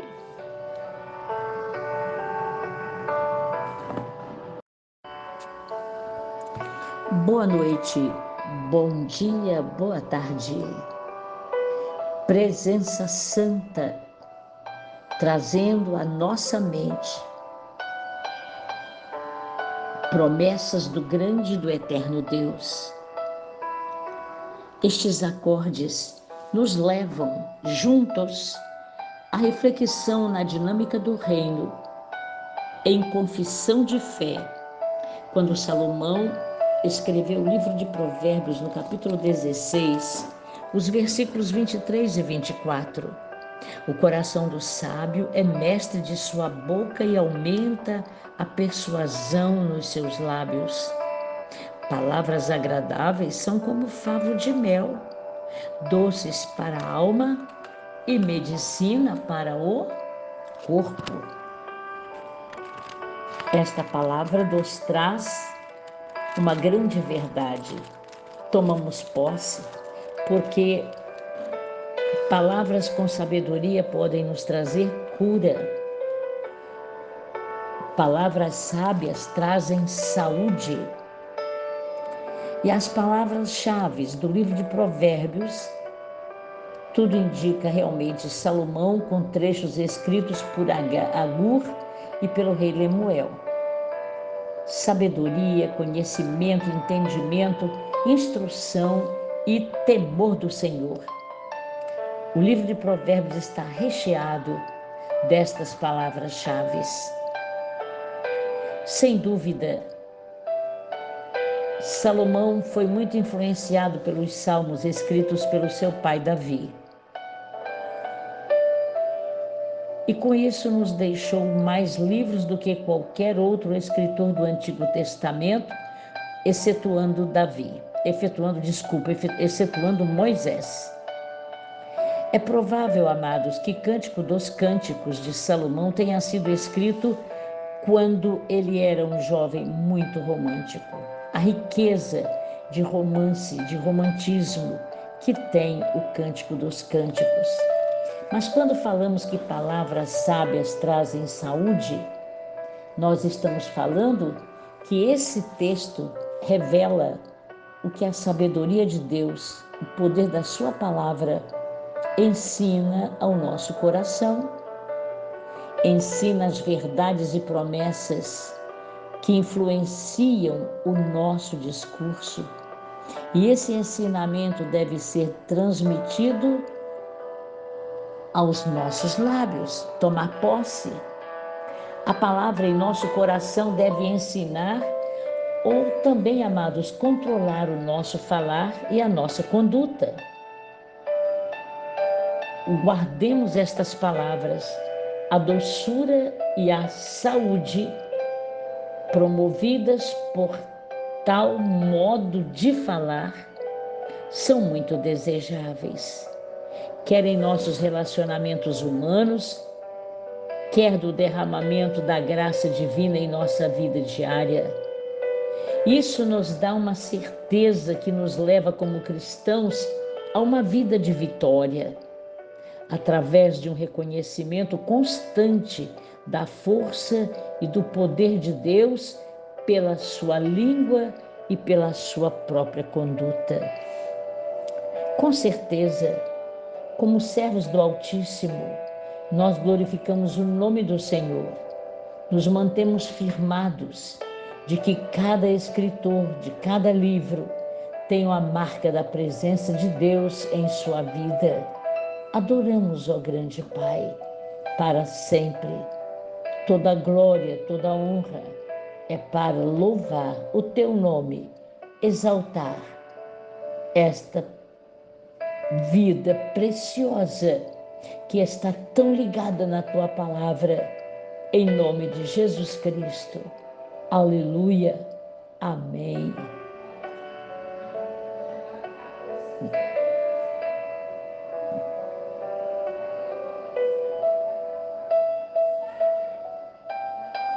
Glória a Jesus. Todas as vezes, amados, que estes acordes invadem a nossa mente, as nossas emoções, e também ela começa esta melodia em seus acordes magníficos, conseguem fazer com que também a unção do Espírito do grande Deus comece a invadir a nossa casa, adentrar nos cantos e recantos. E é nesta reflexão breve que a palavra do Senhor nos leva a um assunto que merece estes acordes. Amor fraternal. Na dinâmica do reino, livro de Salmos, capítulo 86, versículo 5, quando é pedido perdão do grande Deus. Pois tu, Senhor, és bom e compassivo, abundante em benignidade para com todos os que te invocam. Perdoado com fartura, também nós perdoamos com grande abundância. Estas palavras, amados, de versículo 5 de 86 Salmos, Pois tu, Senhor, és bom e compassivo. Causa mudança de vida em nós dentro de dois aspectos. Primeiro, em nosso recebimento do amor e do perdão misericordioso de Deus e em nossa retribuição correspondente ao que nós recebemos. Duas virtudes bondade e disposição de perdoar. São qualidades, amados, originadas em nosso grande Deus. Estas palavras, estas qualidades que precisam estar em nossas vidas. O Senhor espera que sejamos exatamente como Ele é e faz, preparados para perdoar perdoar todas as transgressões de nosso próximo, com a mesma abundância de misericórdia que também o próximo demonstra. Abundância é o hebraico que quer dizer plenamente, muitíssimo. Deus não quer que partilhemos nossa misericórdia e perdão em colheradas das pequenas. Com certeza, o eterno, poderoso perdoador, está nos procurando para que partilhemos o seu perdão, a sua misericórdia, em paz, em vasilhas enormes. É a vontade do Senhor. Você sabe que quando eu me perdoo, perdoo o meu passado miserável só eu sou beneficiado primeiro, porque eu me amo. Eu encontro a cura, eu encontro o perdão. Perdoar e abençoar, amados. Eu me liberto do passado. Se eu retenho o perdão sem soltar as dores que nos fizeram, ou que fazem a outrem, não resolve a nossa vida. Mas quando liberamos perdão em abundância, com fartura, pode ter certeza que o maior beneficiado sou eu mesmo. Eu amo ao Eterno. Amar a Deus sobre todas as coisas e amar a si mesmo. E então a nossa capacidade para perdoar é muito grande. Pai amado, nós glorificamos o teu nome com esta palavra, porque, Senhor, tu és bom e compassivo. A tua abundância em benignidade para conosco é muito grande, mas para isto precisamos te invocar. Ó oh, Senhor, nós invocamos a tua presença agora em nossa mente, em nossas emoções, dentro desta casa e aqueles amados que estão em presídio, hospital, acordados alguns, perambulando pelas ruas, mas que tenham oportunidade, Senhor. A tua misericórdia nos alcança grandemente. Te exaltamos com este aleluia, vidas sendo libertas porque nós ministramos com o São do Espírito Santo para sempre. Porque Jesus Cristo ressuscitou e está vivo para sempre. Este aleluia não pode cessar dentro de nós. Permaneçamos com estes acordes em nossa mente. Liguemo-nos nestes acordes de aleluia, que é uma exaltação ao Deus vivo numa linguagem universal. Glória, aleluia, aleluia. Tu és santo, santo, santo. Boa noite, bom dia, boa tarde. Numa sequência, nós glorificamos o nome do Deus vivo e mais uma vez a nossa reflexão volta à palavra de Deus e a nossa vida prática e frutífera.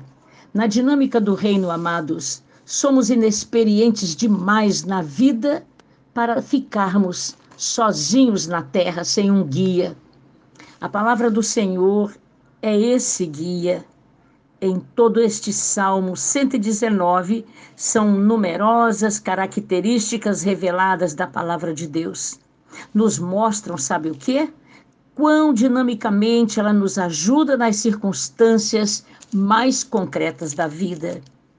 E nenhum versículo isolado enfoca isso mais claramente do que o 105, que mostra como a palavra de Deus ilumina o caminho, dá direção para cada um de nós sabedoria para a nossa vida. Por isso nós glorificamos o nome do Senhor por esta oportunidade. A palavra de Deus, Josué considera a aplicação regular da palavra na vida como o caminho mais seguro para sucesso e prosperidade. Além do Salmo 119, também destaca a sabedoria que a palavra de Deus nos traz. Lá em Provérbios nos lembra que as repreensões ou correções que a Bíblia dá fazem parte da luz que ela nos oferece. Soberano Senhor, nós te agradecemos porque tu és o guia, és o que nos corrige, és o que nos instrui, és o Senhor que lidera a nossa vida, ensina e confirma a tua palavra sobre nós. Não nos apressemos, ó Pai, em ir adiante, jamais sem que seja na direção do teu Espírito. Para sempre nós te damos glória por esta reflexão de menor tempo. Obrigada ao grande Deus por cada família que recebe o poder da tua palavra. Os teus testemunhos são admiráveis. A nossa alma observa os teus testemunhos. A revelação das tuas palavras esclarece e nos dá entendimento Abrimos a nossa boca e aspiramos, porque anelamos os teus mandamentos. Volta-te para nós, tenha piedade de nós, firma os nossos passos na tua palavra e não nos domine qualquer iniquidade. Livra-nos da opressão, do mal e guarda-nos em teus preceitos. Faça resplandecer o teu rosto sobre nossa vida. Ensina-nos os teus decretos. Soberano Deus, torrentes de água nascem dos nossos olhos, porque na verdade guardamos e vigiamos pouco a tua lei. Mas tu és justo, retos são os teus juízos e os teus testemunhos. Pai amado, nós glorificamos o teu nome, porque eterna é a justiça dos teus testemunhos. Dá-nos a inteligência deles e viveremos melhor a cada dia. Em nome de Jesus para sempre. Graça e paz do nosso Senhor Jesus Cristo. Olá, povo de Deus. Vamos para mais uma reflexão da Igreja Evangélica Nova Aliança. No dia de hoje, estaremos refletindo em um dos livros do Pentateuco, ou seja, nós vamos estar refletindo no livro de Deuteronômio, exatamente no seu capítulo 6. Por que o capítulo 6? Porque é um dos capítulos mais importantes deste livro, aonde o autor expõe de maneira clara e direta todas as vontades de Deus para os seus filhos. O Senhor deixa claro exatamente no capítulo 6 para que o Senhor seja temido não só para aqueles que estavam recebendo esta carta, mas também para os seus filhos e os filhos dos seus filhos, ou seja, para a terceira geração. O Senhor deixa claro que todos esses que recebessem esta carta que estava escutando estes ensinamentos deveriam ensinar aos seus filhos e netos. Também no capítulo 6, o Senhor deixa claro que só Ele é Deus. Ele é o único Senhor. Desta maneira, o Senhor não está dizendo que existem outros deuses de jeito maneira. O que o Senhor está falando é que muitas vezes nos nossos corações nós levantamos ídolos que nós adoramos damos mais tempo, nós colocamos a nossa energia no lugar de Deus. Coisas importantes que nós substituímos o nosso Deus. O Senhor continua falando que nós devemos amar a Deus de todo o nosso coração e de toda a nossa alma e de todas as nossas forças. E o importante também no capítulo 6, versículo 6, o Senhor fala que todas estas palavras deverão estar no nosso coração. Então, desde a época de Moisés, que o Senhor não quer robôs, ou seja, não quer seguidores que seguem a Jesus, ou ao Senhor de maneira automática. Ele quer que nosso coração esteja inclinado, o nosso coração esteja totalmente redido a Ele. Ou seja, mesmo na época da lei, não era simplesmente seguir a lei, era o coração que deveria estar inclinado a todos os ensinamentos de Deus. E uma coisa muito importante, e aí serve para todos aqueles que são pais. Você que tem filhos, você que tem filhas, escute muito bem no versículo 7 que diz assim: E ensinarás diligentemente as, a teus filhos e falará delas. Quando te assentares em tua casa, e quando andares pelo caminho, e quando te deitares, e quando te levantares. Aqui o Senhor deixa muito claro que é de responsabilidade de você, pai, e de você, mãe, ensinar tudo aquilo que Deus ensinou a você, a seus filhos. Então preste atenção. No versículo diz, no versículo 6 diz que as, as palavras do Senhor, a Bíblia, deve estar guardada no nosso coração. Então, se no seu coração não tem nada guardado, ou se tem coisas não muito boas guardadas, o seu ensinamento ao seu filho não vai ser daqueles de muita responsabilidade. Então, primeiro, nós pais, você pai, você mãe, deve se preparar o seu coração primeiro inclinado ao Senhor, para que o seu coração possa ensinar aos teus filhos aquilo que Deus quer. E a Bíblia nos diz que esse ensino é dirigente. O que, dizer, o que quer dizer dirigente? Quer dizer acompanhado, quer dizer contínuo, não quer dizer de qualquer maneira. E ele fala que esse ensinamento deve ser feito assentado e quando andares pelo caminho, ou seja, continuamente. Ele fala também quando levantares e quando deitares, ou seja, pela manhã, pela tarde e pela noite. E aqui o Senhor deixa muito claro que esse ensinamento ele, ele nos levará à casa do Senhor. Então, que nós possamos estar cientes de que o Senhor é, está nos chamando a guardar a, a palavra dele nos nossos corações e você que, que tem filhos, este guardar no seu coração deve ser ensinado aos teus filhos. E a promessa continua. Essa promessa é que quando nós ensinamos aos nossos filhos, o Senhor acende uma tocha de fogo ao redor dos nossos lares. Fique com a reflexão de hoje. Que você tenha uma paz que você tenha, em nome de Jesus, um dia, uma tarde e uma noite abençoada. E fique também com o um abraço do seu pastor Eli Gama.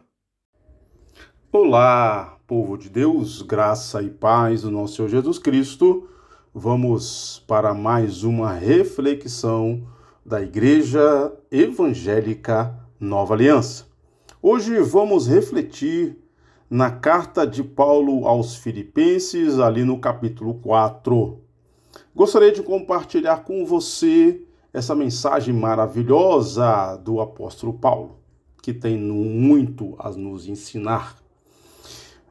Podemos estar trazendo o contexto da nossa vida atual, do século 21, aonde todo o meio, o ambiente, o mundo ele nos oprime de todas as formas a querer tudo rápido.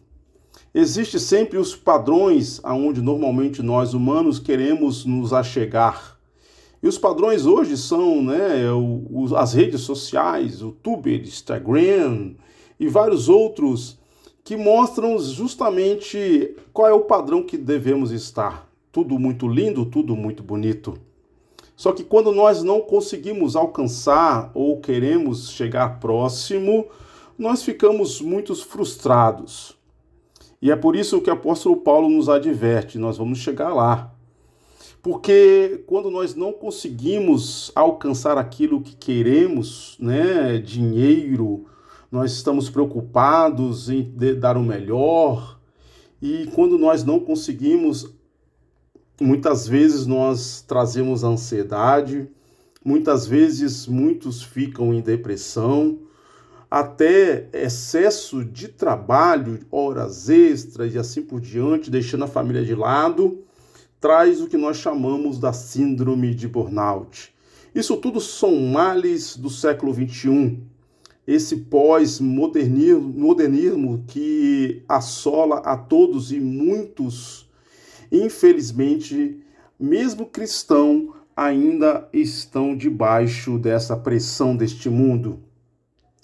Mas, meu irmão, meu irmão, preste atenção: quando começamos a nos preocupar com todas estas coisas, muitas vezes ficamos de mau humor, tudo fica ruim, todos os sentidos, nada é bom, isso traz uma, um mal muito ruim nos relacionamentos. Mas preste atenção, o apóstolo Paulo, ele traz para a gente uma palavra muito importante. Vamos dizer, uma contradição a tudo isso.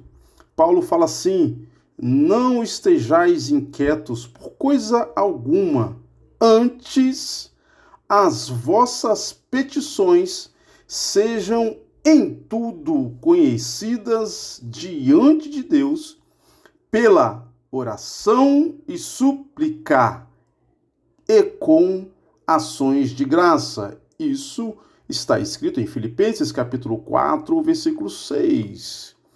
Meu irmão, minha irmã, preste atenção. Eu gostaria que você levasse a sério essa promessa.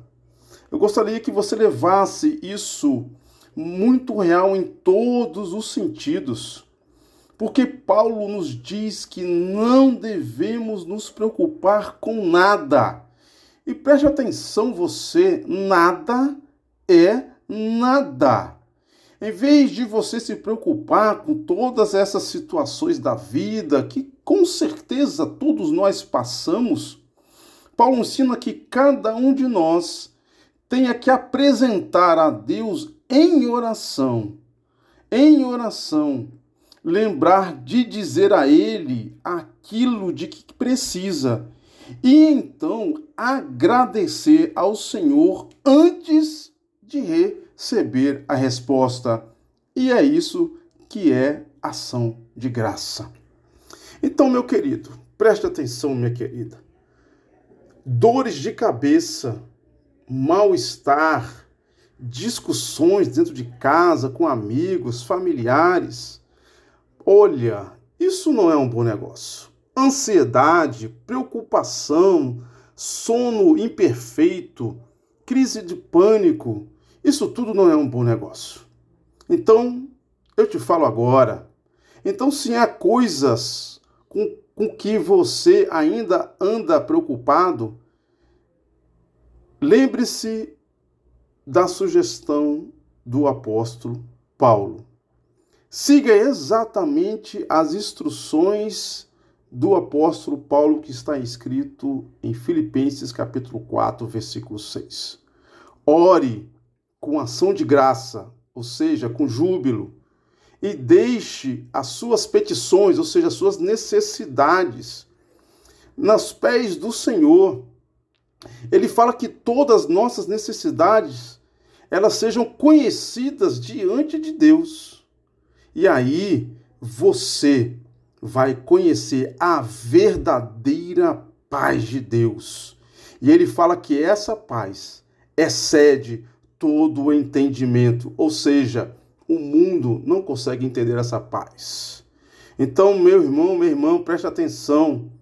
Eu te faço agora uma sugestão. Leve todas as suas necessidades ao Pai. Glorifique ao Senhor, ore ao Senhor e viva Viva essa verdade cristã, viva o Espírito Santo, viva Jesus. Troque todas as suas preocupações pela paz de Deus. Fique com essa reflexão, fique na graça e na paz do nosso Senhor Jesus Cristo. Tenha uma noite abençoada, uma manhã abençoada e uma tarde abençoada. E também um abraço do seu pastor Eligama. Tchau! Olá, povo de Deus, graça e paz do nosso Senhor Jesus Cristo. Vamos dar início a mais uma reflexão da Igreja Evangélica Nova Aliança. E hoje estaremos fazendo a nossa reflexão no Evangelho de Jesus, conforme escreveu João no seu capítulo 6. estamos vivendo momentos em que devemos tomar sempre eh, decisões. decisões fazem parte da nossa vida. Todos os dias tomamos decisões. Mesmo no momento onde nós não queremos tomar decisões. Muitas vezes deixamos nas mãos de outras pessoas tomar decisões sobre a nossa vida. Mas no capítulo 6, Jesus Cristo chamou os seus discípulos para escutar do coração de cada um deles uma decisão que mudaria completamente a vida destes homens. E é justamente sobre decisão que é a reflexão de hoje. Assim como Jesus fez vários milagres, multiplicando cinco pães e dois peixes, para que cinco mil pessoas pudessem alimentar. Também, nesse capítulo 6, nós podemos observar Jesus andando sobre as águas. Hoje não é diferente. Jesus continua fazendo milagres, Hoje, Jesus continua trazendo cura para os enfermos e para os doentes. Hoje, Jesus continua fazendo maravilhas. Mas Jesus quer de nós uma decisão. Que decisão é essa? No final do capítulo 6, Jesus faz uma pergunta aos seus discípulos porque muitos dos seus seguidores viraram as costas, porque Jesus fez um discurso de que ele é o verdadeiro pão da vida e não aqueles, aqueles pães que vieram do manar e nem aquele pão que Jesus multiplicou e muitos ficaram decepcionados. E é nesse momento que Jesus observa uma dureza no coração desses homens e mulheres. E a pergunta para nós hoje continua a mesma. Se hoje Jesus parasse de fazer os seus milagres, qual seria a sua, a nossa decisão? E Jesus faz uma pergunta aos seus discípulos: Vocês também querem ir embora? Vocês querem virar as costas? Será que eu e você faríamos a mesma coisa? Se Jesus parasse de fazer os milagres, ou melhor, se Jesus falasse que não ia fazer mais milagre, como é que seria o nosso comportamento? Qual seria a sua decisão? E Jesus faz essa pergunta para os seus discípulos, e Pedro, como um líder nato, ele responde logo para Jesus e responde com uma pergunta: Para onde iremos nós, Jesus? Ou seja, para quem eu vou entregar a minha vida? Qual é a direção que eu vou tomar? E é justamente esse tipo de resposta que nós devemos dar a Deus, que nós devemos dar a Jesus. Mesmo que falte, mesmo que ainda não seja multiplicado, mesmo ainda que eu esteja enfermo, mesmo ainda que as coisas não sejam conforme a minha vontade, a pergunta que eu faço e a pergunta que você faria para Jesus é: Jesus, mesmo assim, para onde eu iria? Porque só o Senhor Jesus tem a palavra de vida eterna. Ali, Pedro e seus discípulos estavam reconhecendo Jesus como um caminho para a vida eterna. Ali, Pedro estava reconhecendo com seus discípulos que Jesus era o Cristo, Jesus era o Filho de Deus. Então, se tudo cessasse, mesmo assim, eles estavam firmes porque a principal motivação para aqueles homens é que Jesus é o Cristo, Jesus é Filho de Deus e que Jesus tem a vida eterna para cada um de nós. E que hoje você possa refletir na sua vida. Quem é Jesus? Quem é Jesus para você? Jesus é o Senhor. Jesus é aquele que tem o controle. Jesus é aquele que abriu o caminho para que nós possamos ter vida eterna. E Jesus fala: aqueles que creem em mim, aqueles que comerem da minha carne, beberem do meu sangue, esses são os meus verdadeiros discípulos. E que hoje você tenha plena consciência que Jesus é o seu Senhor e Salvador. Então, fique na graça e na paz do nosso Senhor Jesus Cristo. Que tenha uma boa noite, uma boa tarde e uma boa manhã. E fique também com o um abraço do pastor Eli.